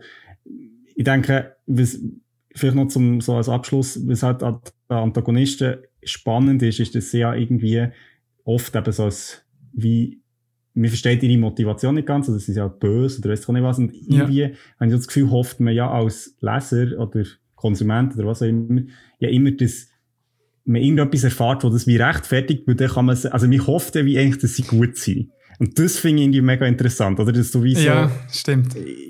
Irgendwie hast du immer so die Hoffnung, dass vielleicht sie es ja gar nicht so böse. Ja, voll. Manchmal. Außer die Person ist wirklich mega unsympathisch. Der, Oder, oder du fragst dich eben, wieso. Also ich glaube, Ah. es geht wirklich um das Ja. Warum Ja, und eben so ein bisschen die Hoffnung. Also ich glaube, das ist das, was viel für Faszination ausmacht und darum bleiben die auch so gute Erinnerung. Also das ist, ähm, die Helden sind ja wie so ein bisschen zum Anschließen an das, was wir letztes Mal besprochen haben. ja. mit den Krimis. Es geht ja oft darum, eben so ein bisschen herauszufinden, wieso ist etwas so, weil dann ist es wie, äh, wird es ein bisschen weniger gefürchtig, oder? Es ist so Ja, wie, äh, Ja, so. Ja, voll. Das, das ist ja ähm, auch, warum du so bei zum Beispiel Bond-Filmen immer den Moment hast, wo der Bösewicht seinen bösen Plan erzählt, warum er das gemacht hat und so. Genau. Das ist ja so ein fixes Handlungselement, das in vielen Orten drin ist. Darum finde ich es eben spannend, wenn es keine, wie entweder eine gute Absicht gibt oder eben einfach macht, weil man böse ist. So. Oder es nur Ja, wirklich nur darum klar. geht, damit man mächtig wird. Ja. Genau. Aber eben, jetzt hast du meine Frage gar nicht beantwortet, darum Ja, sage ich ich bin ein es. bisschen ausgewichen, Entschuldigung. Das ist okay, darum mache ich es jetzt. Also ich finde zum Beispiel gut bei Star Wars finde ich den, äh, den Imperator mega gut. Also sie, er ist etwas am spannendsten in, bei den Prequels, wie er das Mhm. alles eingeflochten hat. Und er hat man eben auch von Far Cry 3, die, es gespielt haben, gibt es eben auch den einen Charakter, der Was, der genauso äh, auf dieser crazy Schiene fährt wie der Joker. Mhm. Und das, das ist so gut. Oh. Hast du Ja. auch noch ein paar, oder? Hey, pff, ui, ich müsste jetzt ein bisschen äh, nachdenken. Ja, lassen wir es. spontan. Sorry, Mann. Hier in diesem Podcast sind wir spontan. Genau. Stimmt nicht, wir sind mega vorbereitet. hey, Ja, nice. hey. Voll, ähm, auffühlende Episode, aber äh, wir bleiben dran und Ja, jetzt, wenn wir wenn, also wenn es okay ist, wenn ich auch mit dir jetzt zusammen weiterfahre. Da ein Konflikt fördert ja Kreativität. Genau. Ja, aber echt aus dem. Nichts, Alter. Darum bist du auch mein, mein Antagonist, sozusagen. Sicher nicht, du bist der Böse. Ja, Ich bin die gute Seele von diesem Podcast. Du bist hier. so ein Scheiß. Hallo, bei der letzten Folge bist du der äh, Veranklagte oder der äh, Tatverdächtigte und heute bist du. ja, das ist echt nur deine Perspektive. Also das heißt jetzt gar nicht. Oh mein Gott, Ja. ist es jetzt, wenn du den Podcast hörst, ist es gerade umgekehrt. Vielleicht. Shit. Meta! Nein, Ja, super. wie dem auch ist cool. sei, ähm, auf welcher Seite es dir steht, ähm, liebe Zuhörerinnen und Zuhörer, äh, wir hoffen, es hat euch gefallen. Falls ihr ähm, ja, Antagonisten habt, die ihr spannend finden, droppt sie auf Social Media, nein, schreibt uns. Und ja, lasst weiter rein, ähm, abonniert unseren Podcast, wenn ihr es cool findet, erzählt weiter. Wir freuen uns, äh, dass ihr alle dabei seid und freuen uns auf das nächste Thema. Cool. Auf 100 und wir haben ja erste Vorschläge bekommen auf Social Media und die werden notiert und ziemlich sicher dann mal ausgeführt. Also einfach um die Motivation ein bisschen zu erhöhen. Genau, wir lesen das Zeug wirklich. Wir lesen, ja, voll. Das ist so geil im Fall. Bei Facebook zeigt es dir an, ob die ähm, Fanseite oder so schnell reagiert oder nicht. Ah, Und stimmt, ja. Weil bei uns irgendwie bis jetzt irgendwie eine Person meistens kommentiert hat oder zwei Personen, zeigt es an, dass wir hure schnell sind, weil wir immer so freuen, wenn irgendjemand etwas schreibt und gleich antworten Darum sind wir äh, hure gut dran mit, mit der Antwortgeschwindigkeit.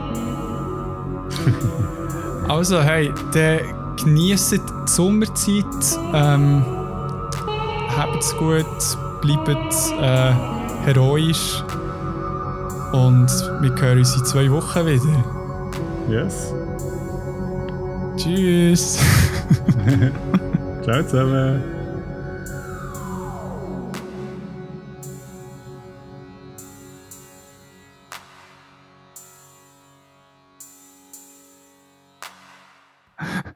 Oder hast du etwas Schlaues noch wollen sagen? Ähm, eine Story ist immer nur so gut, wie der Antagonist schlecht ist. Weiß Ja. nicht. Macht das Sinn? Keine Ahnung. Ja. Ja. Ein Held ist so gut wie. Tschüss!